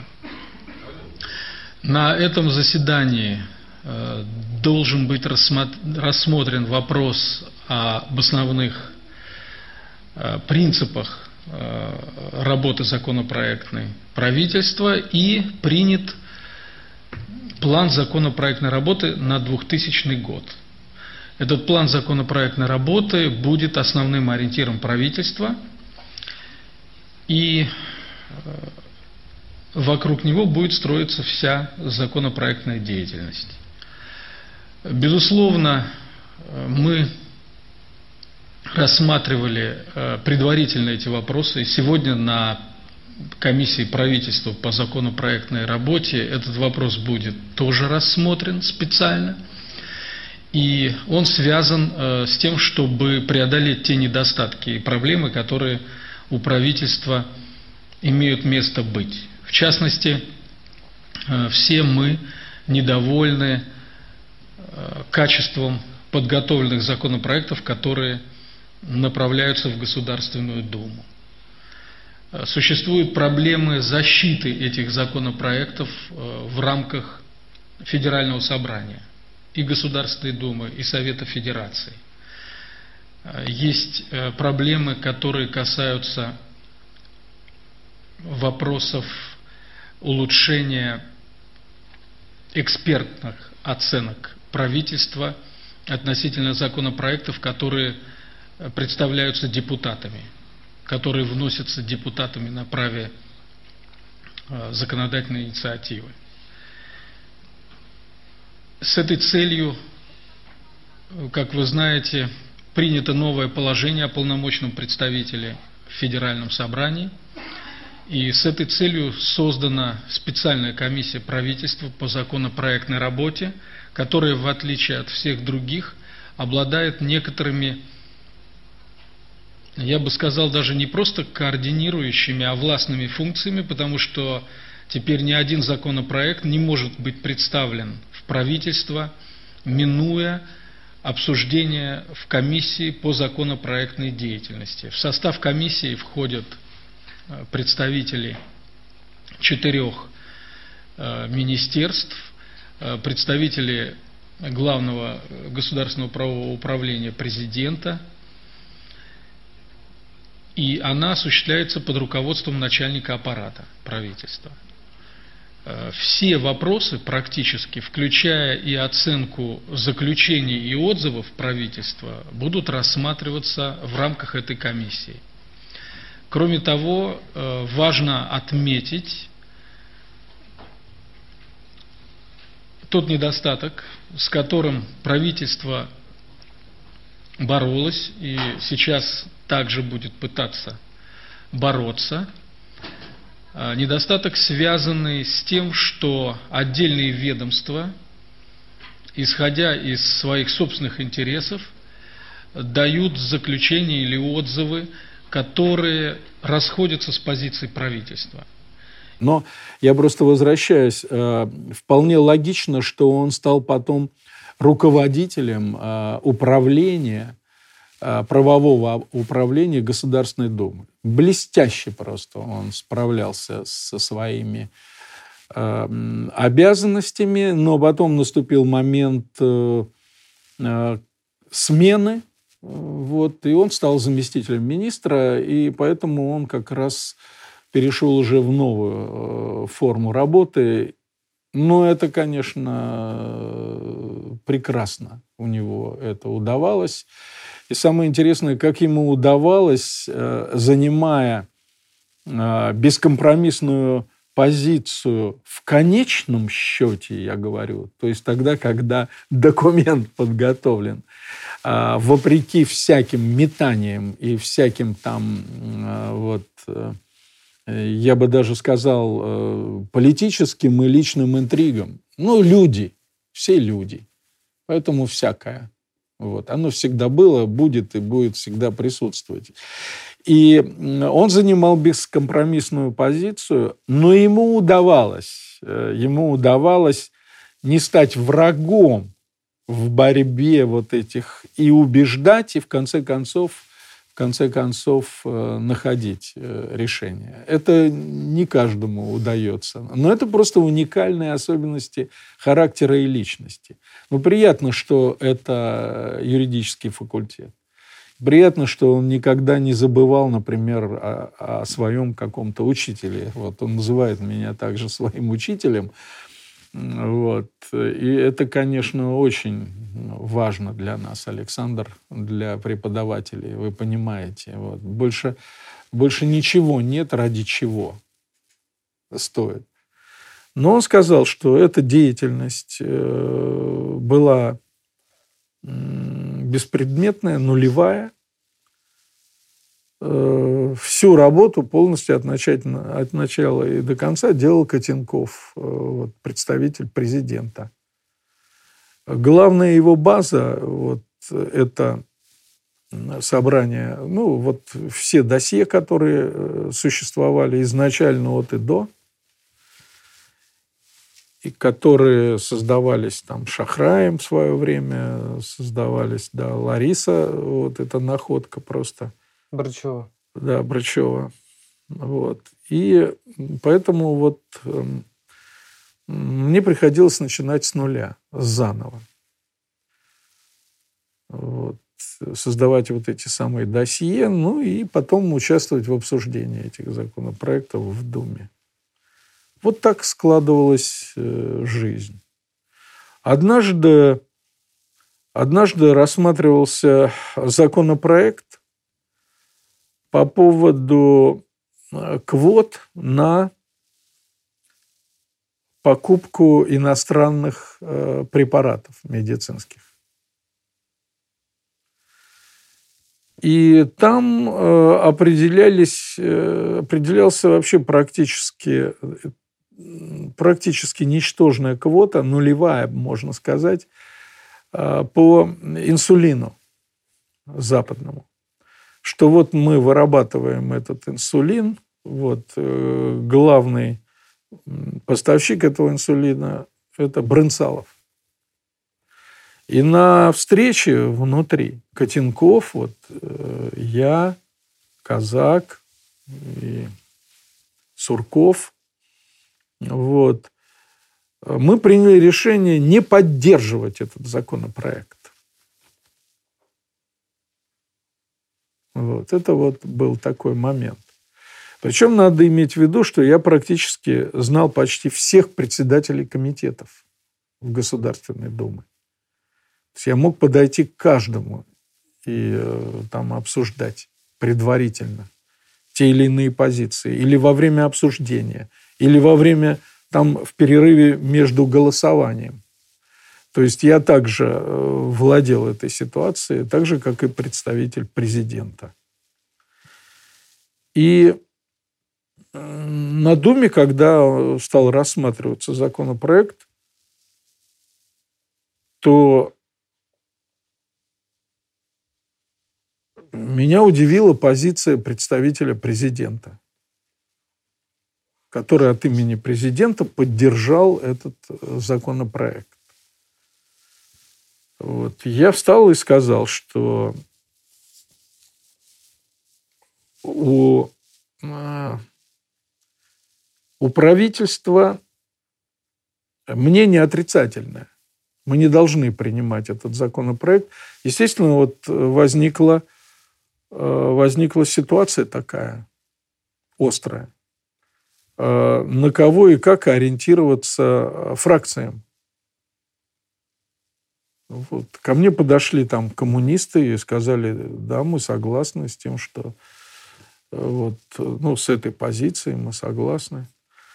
Но потом еще раз выступил э, представитель президента.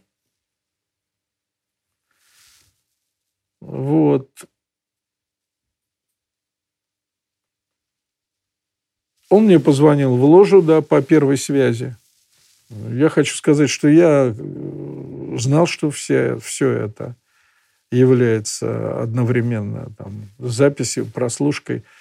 Это со времен, когда я был член комиссии по расследованию. И вот он мне говорит,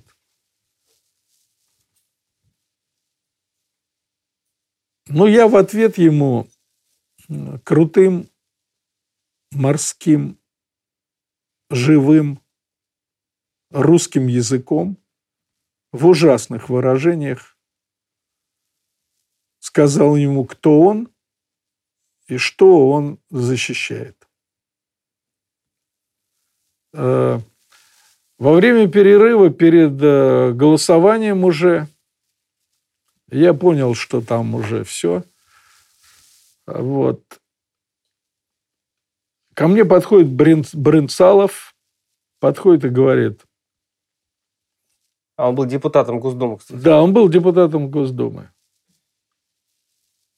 А потом мы знаем, что э, его этот инсулин был фальсификатом. То есть это преступление против здоровья людей.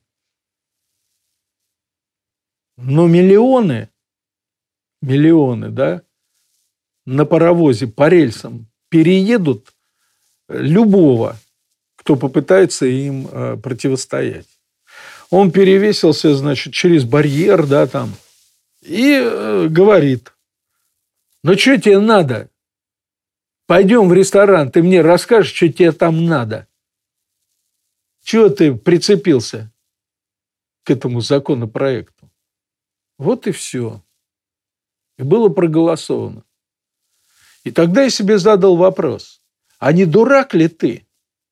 Ты уже прошел, э, у тебя уже была романтика, что ты э, там участвуешь в благом, добром деле, когда вот Горбачевщина была там. Вот.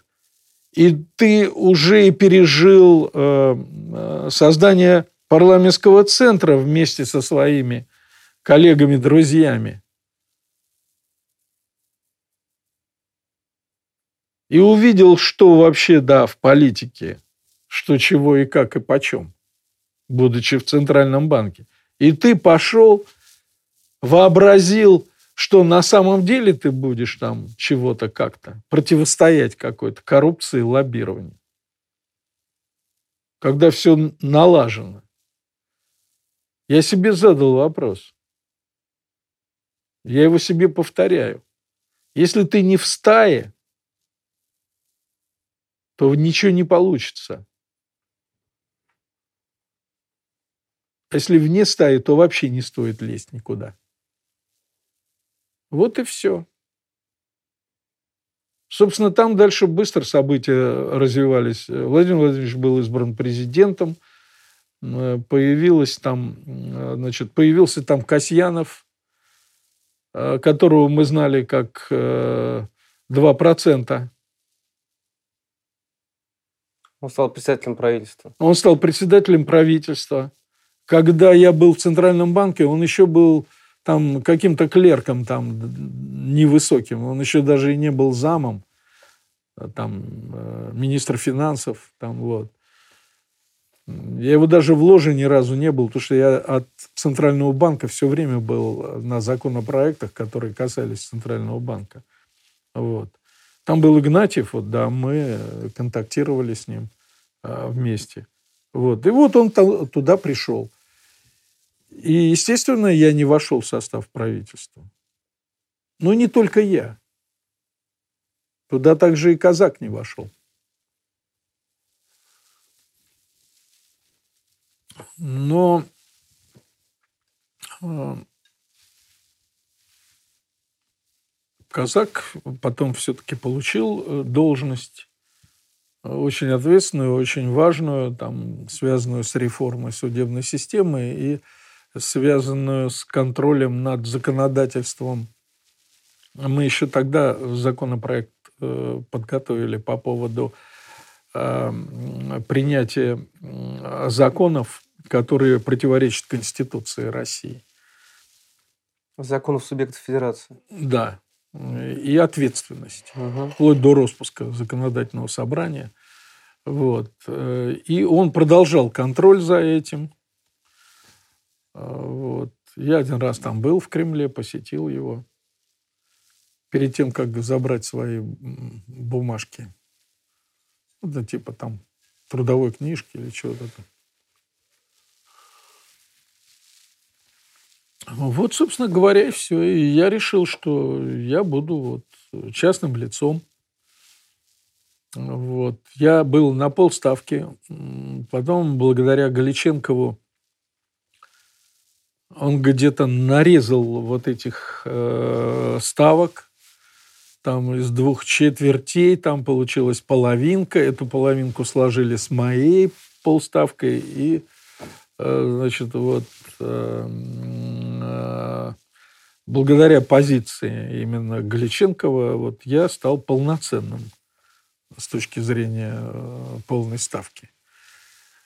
И адвокатская контора, филиал Московской областной, и юридическая э, фирма консалтинг. Консалтинг по вопросам по вопросам банковского законодательства и вообще исключительно касающегося э, банкротства банков. Вот, вот так э, э, закон... закончилась моя судьба вот, э, на государственной службе, да. Я прилагал и прилагаю усилия в создании лекций для студентов, для преподавания. Вот этому я отдаю всего себя. И, наверное, это мое самое главное призвание, ради чего я вообще существую.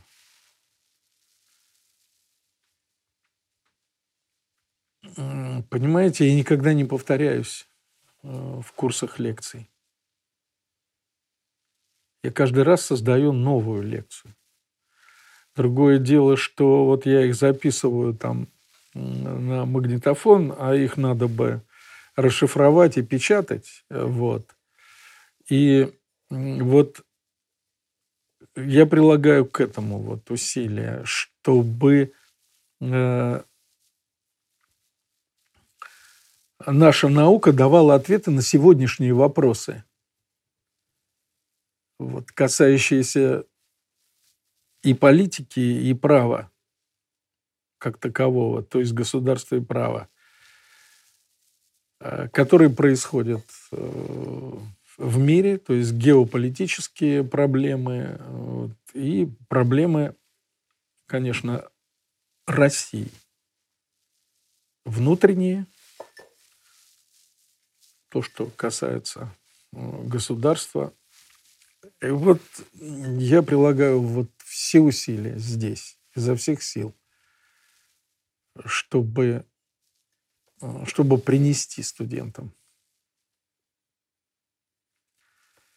Поэтому вот э, там догмы, и вот там все эти принципы, они, они мне не подходят, потому что они не, не помогают понять, что происходит на самом деле. Это общие абстрактные там, положения. И поэтому главным материалом является исторический материал, исторические факты, э, из которых потом э, складываются причины и действия этой причины, э, может быть, иногда и через сотни лет. Как Гегель говорил, что в семечке находится все растение. Его не видно, этого растения, в начале. Это семечко. Но растение все находится там. Поэтому начинать нужно вот э, с этого. Ну вот, стараюсь как-то.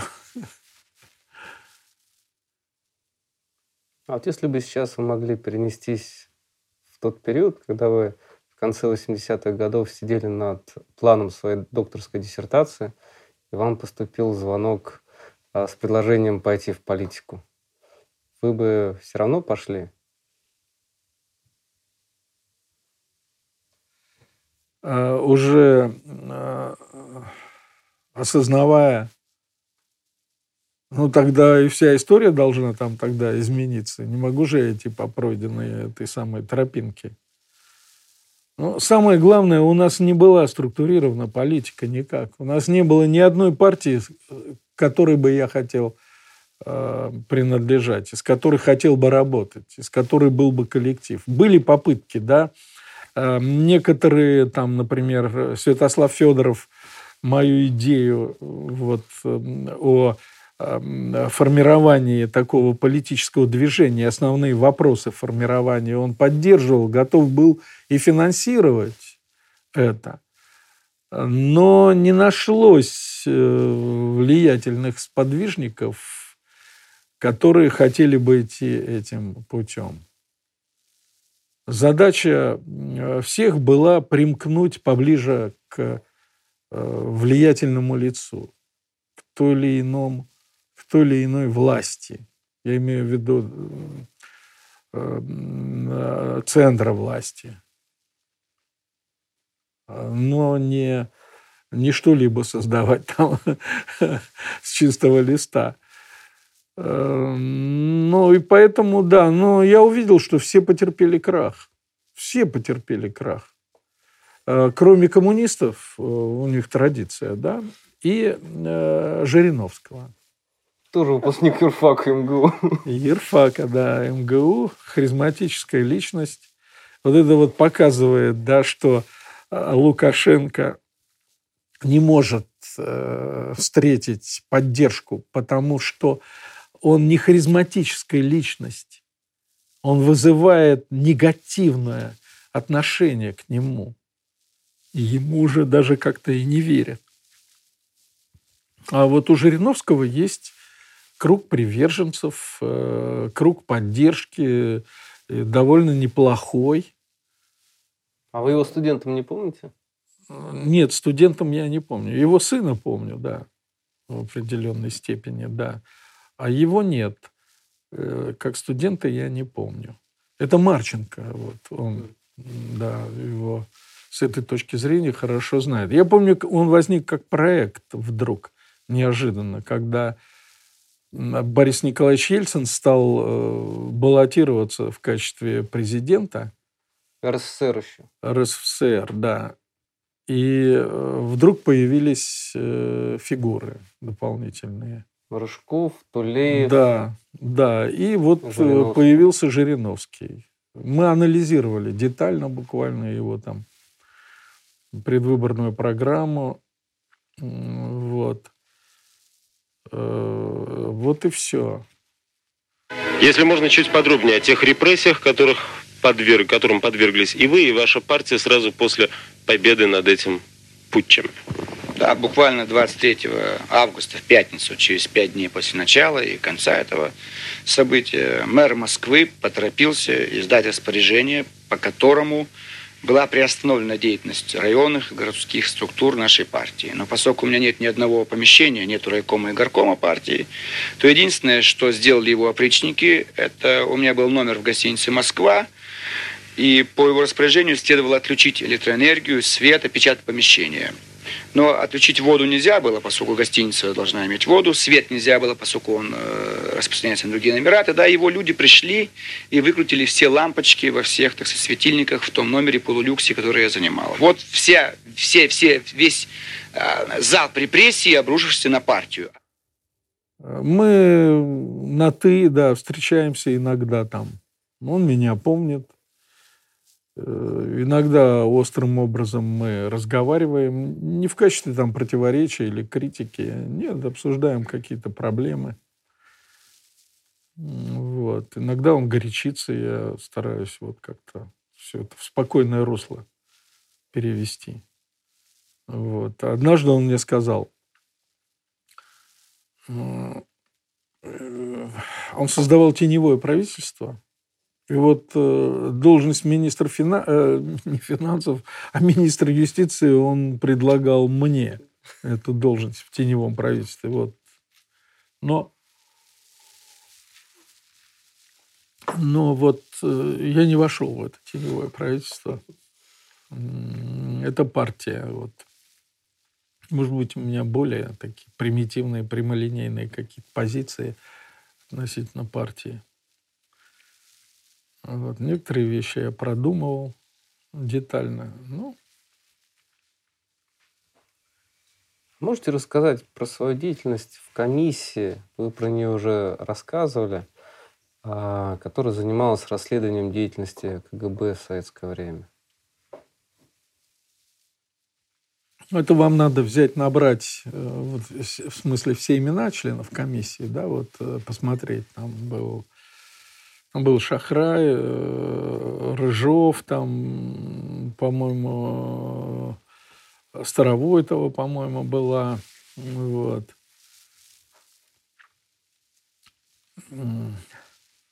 Степашин был председатель комиссии. У нас с ним состоялся разговор после назначения комиссии. Вот. У каждого был предмет. У меня был предмет, связанный именно с прослушкой. Прослушкой, перлюстрацией. Вот. Э, это специальное подразделение в КГБ, э, которое занималось вот этими вещами. Вот. И нужно было, нужно было встречаться с генералами, там э, называли слово «допрос», я отказался от этого слова, никакого допроса, обсуждения, вот, доверительное такое – я многое узнал, там многое узнал. И в частности, вот я узнал, что все э, вот, высшие должностные лица там, там из ЦК, из правительства и так далее, везде прослушиваются, записываются там э, и в, дома, и в домах отдыха, там, и в санаториях, и в кабинетах. Не знаю насчет квартир. Это было на Грановского у, Виса... Э, у Иосифа Виссарионовича Сталина. Там, там прослушивались и там. Это нынешний Романов переулок. Ну да, там где... Угу. Да, переулок.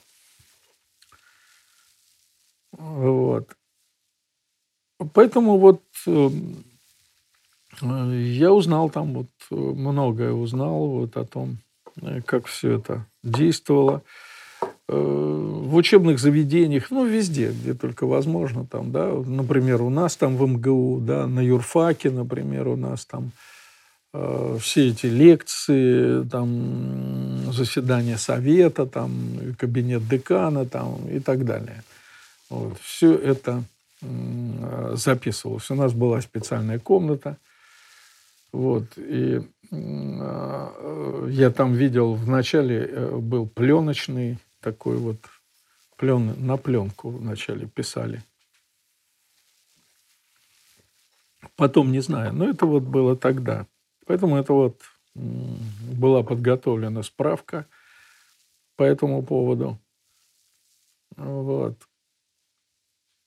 Но что важно, когда, когда вот комиссия была создана, то Степашин предложил мне поговорить наедине. Мы с ним, значит, сели. И он сказал, слушай, говорит, «Э, моя задача, и я надеюсь на тебя, что мы не разрушим дотла то, что обеспечивает безопасность страны. Что э, среди членов комиссии есть люди, которые эм, требуют э, придать гласности все там архивы, все документы, вот, э, там агентуру, вот, придать гласности и вообще разрушить всю систему. Александр Дмитриевич, э, вот мы рядом со стеной, на стене висят разные портреты, а вот мы с вами за рамками беседы говорили про стенгазету юридического факультета МГУ. Можете рассказать уже?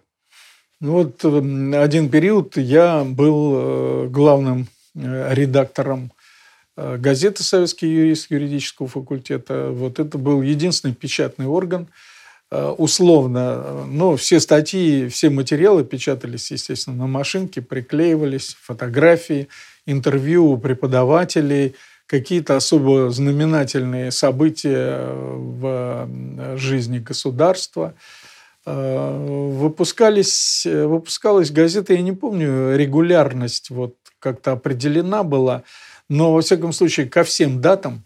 Э, То есть там 7 ноября, 1 мая. Да, да, вот. 23 февраля, угу. например, там. 8 марта. 8, да, конечно, обязательно. И вот такая была веселая газета. Мы на квартире вот э, расстилали вдоль длинного стола Э, вот ватмановские листы и сидели там рисовали. А вы были уже преподавателем или еще? Студентом? Я уже был, да, преподавателем, да. А с кем из студентов, может быть, вспомните, с кем это делали? Э, ну вот там была, допустим, Павлова, вот. Э, Ее отец был руководителем административного отдела в в Верховном Совете СССР, например, да. Андрей Макаров, вот, он проходил, э, как член редколлегии, он проходил э, под моим руководством кандидатский стаж э, для вступления в КПСС, mm. например, да. Вот.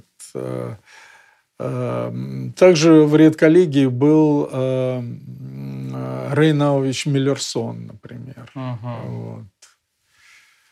Э, ну вот... Э, Солидный состав. Так, да. Ну, там, там еще были, безусловно, сейчас вот всех я не могу припомнить сразу, но это вот все это было. Стенгазеты не сохранились, нет?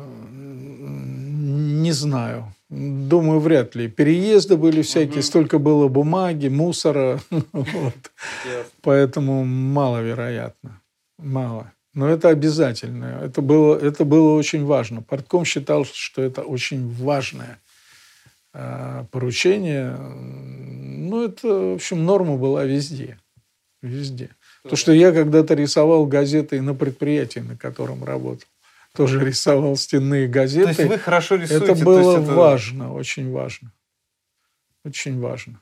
У вас какие-нибудь рисунки есть? Да, ваши? и был еще э, художником в пионерском лагере, вот, потому что нужно было перерисовывать портреты Ленина, вот, и везде их там вот в отрядах, и большая стенгазета там, ну, и вот эти всякие, всякие объявления там вот, и, и там о, о спортивных состязаниях вот, тоже Эм, в пионерском лагере предприятие, на котором работал раньше Вот. А учился уже, я был студентом юрфака.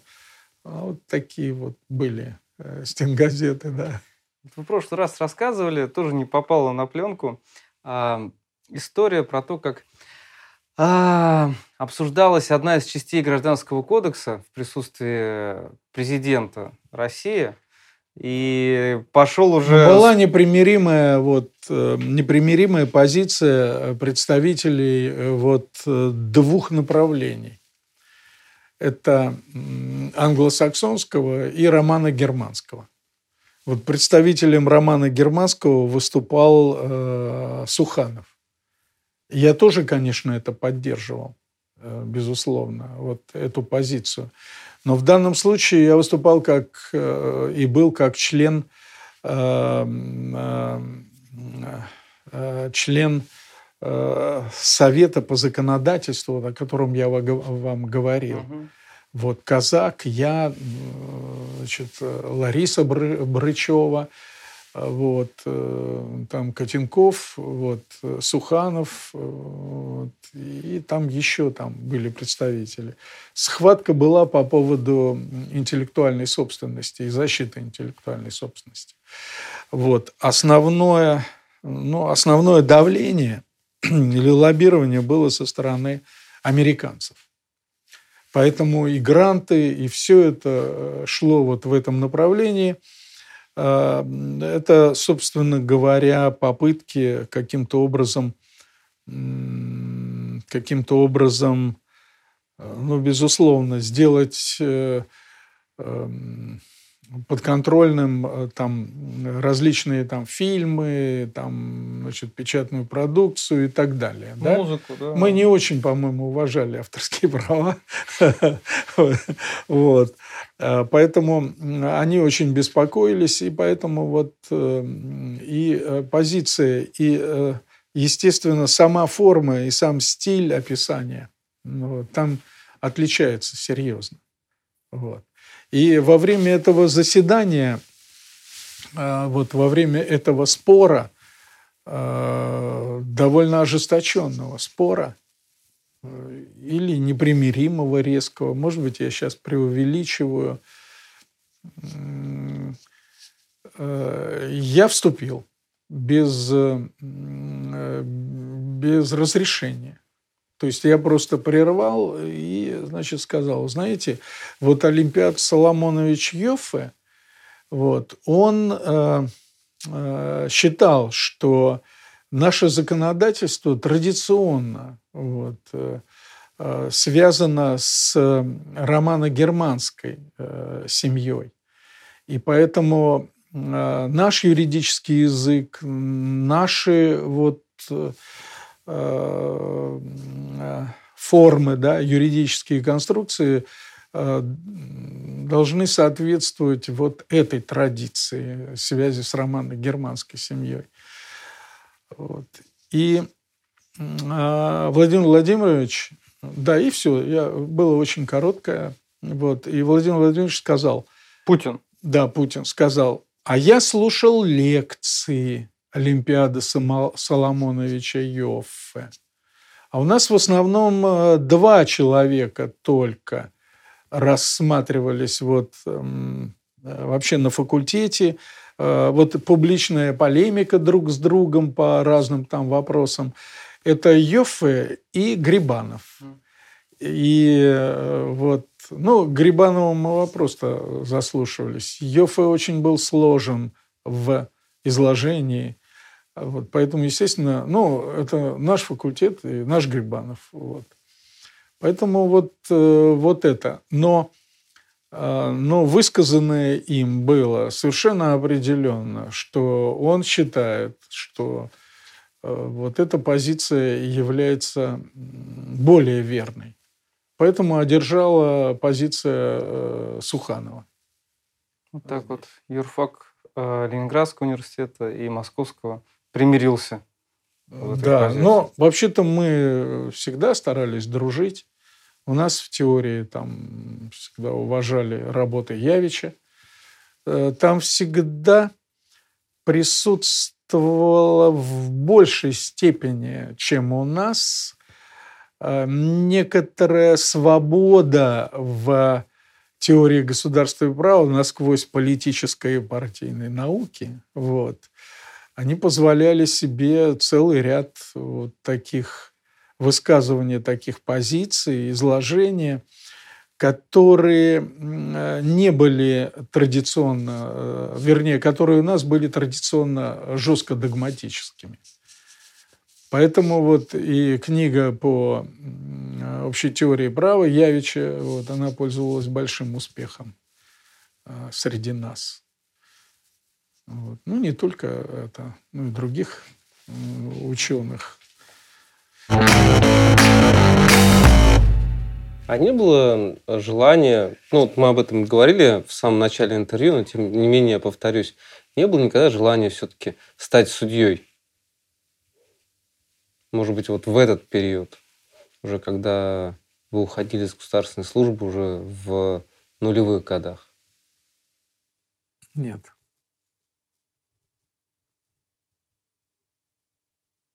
Нет.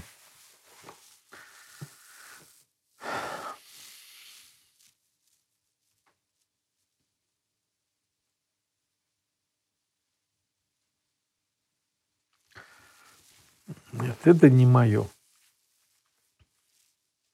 Темперамента много. Константин большое спасибо за интервью. Я надеюсь, что нашим зрителям тоже безумно понравится, как и всей нашей съемочной группе. И будем очень рады, чтобы ваши лекции продолжали радовать э, студентов и аспирантов и преподавателей юридического факультета МГУ. Я тоже благодарен вам за вот то время, которое вы на меня потратили. Может быть, э, это будет как-то иметь какое-то значение, может быть. Вот. А так я служу э, юрфаку. Вот на этом мы и закончим. Спасибо.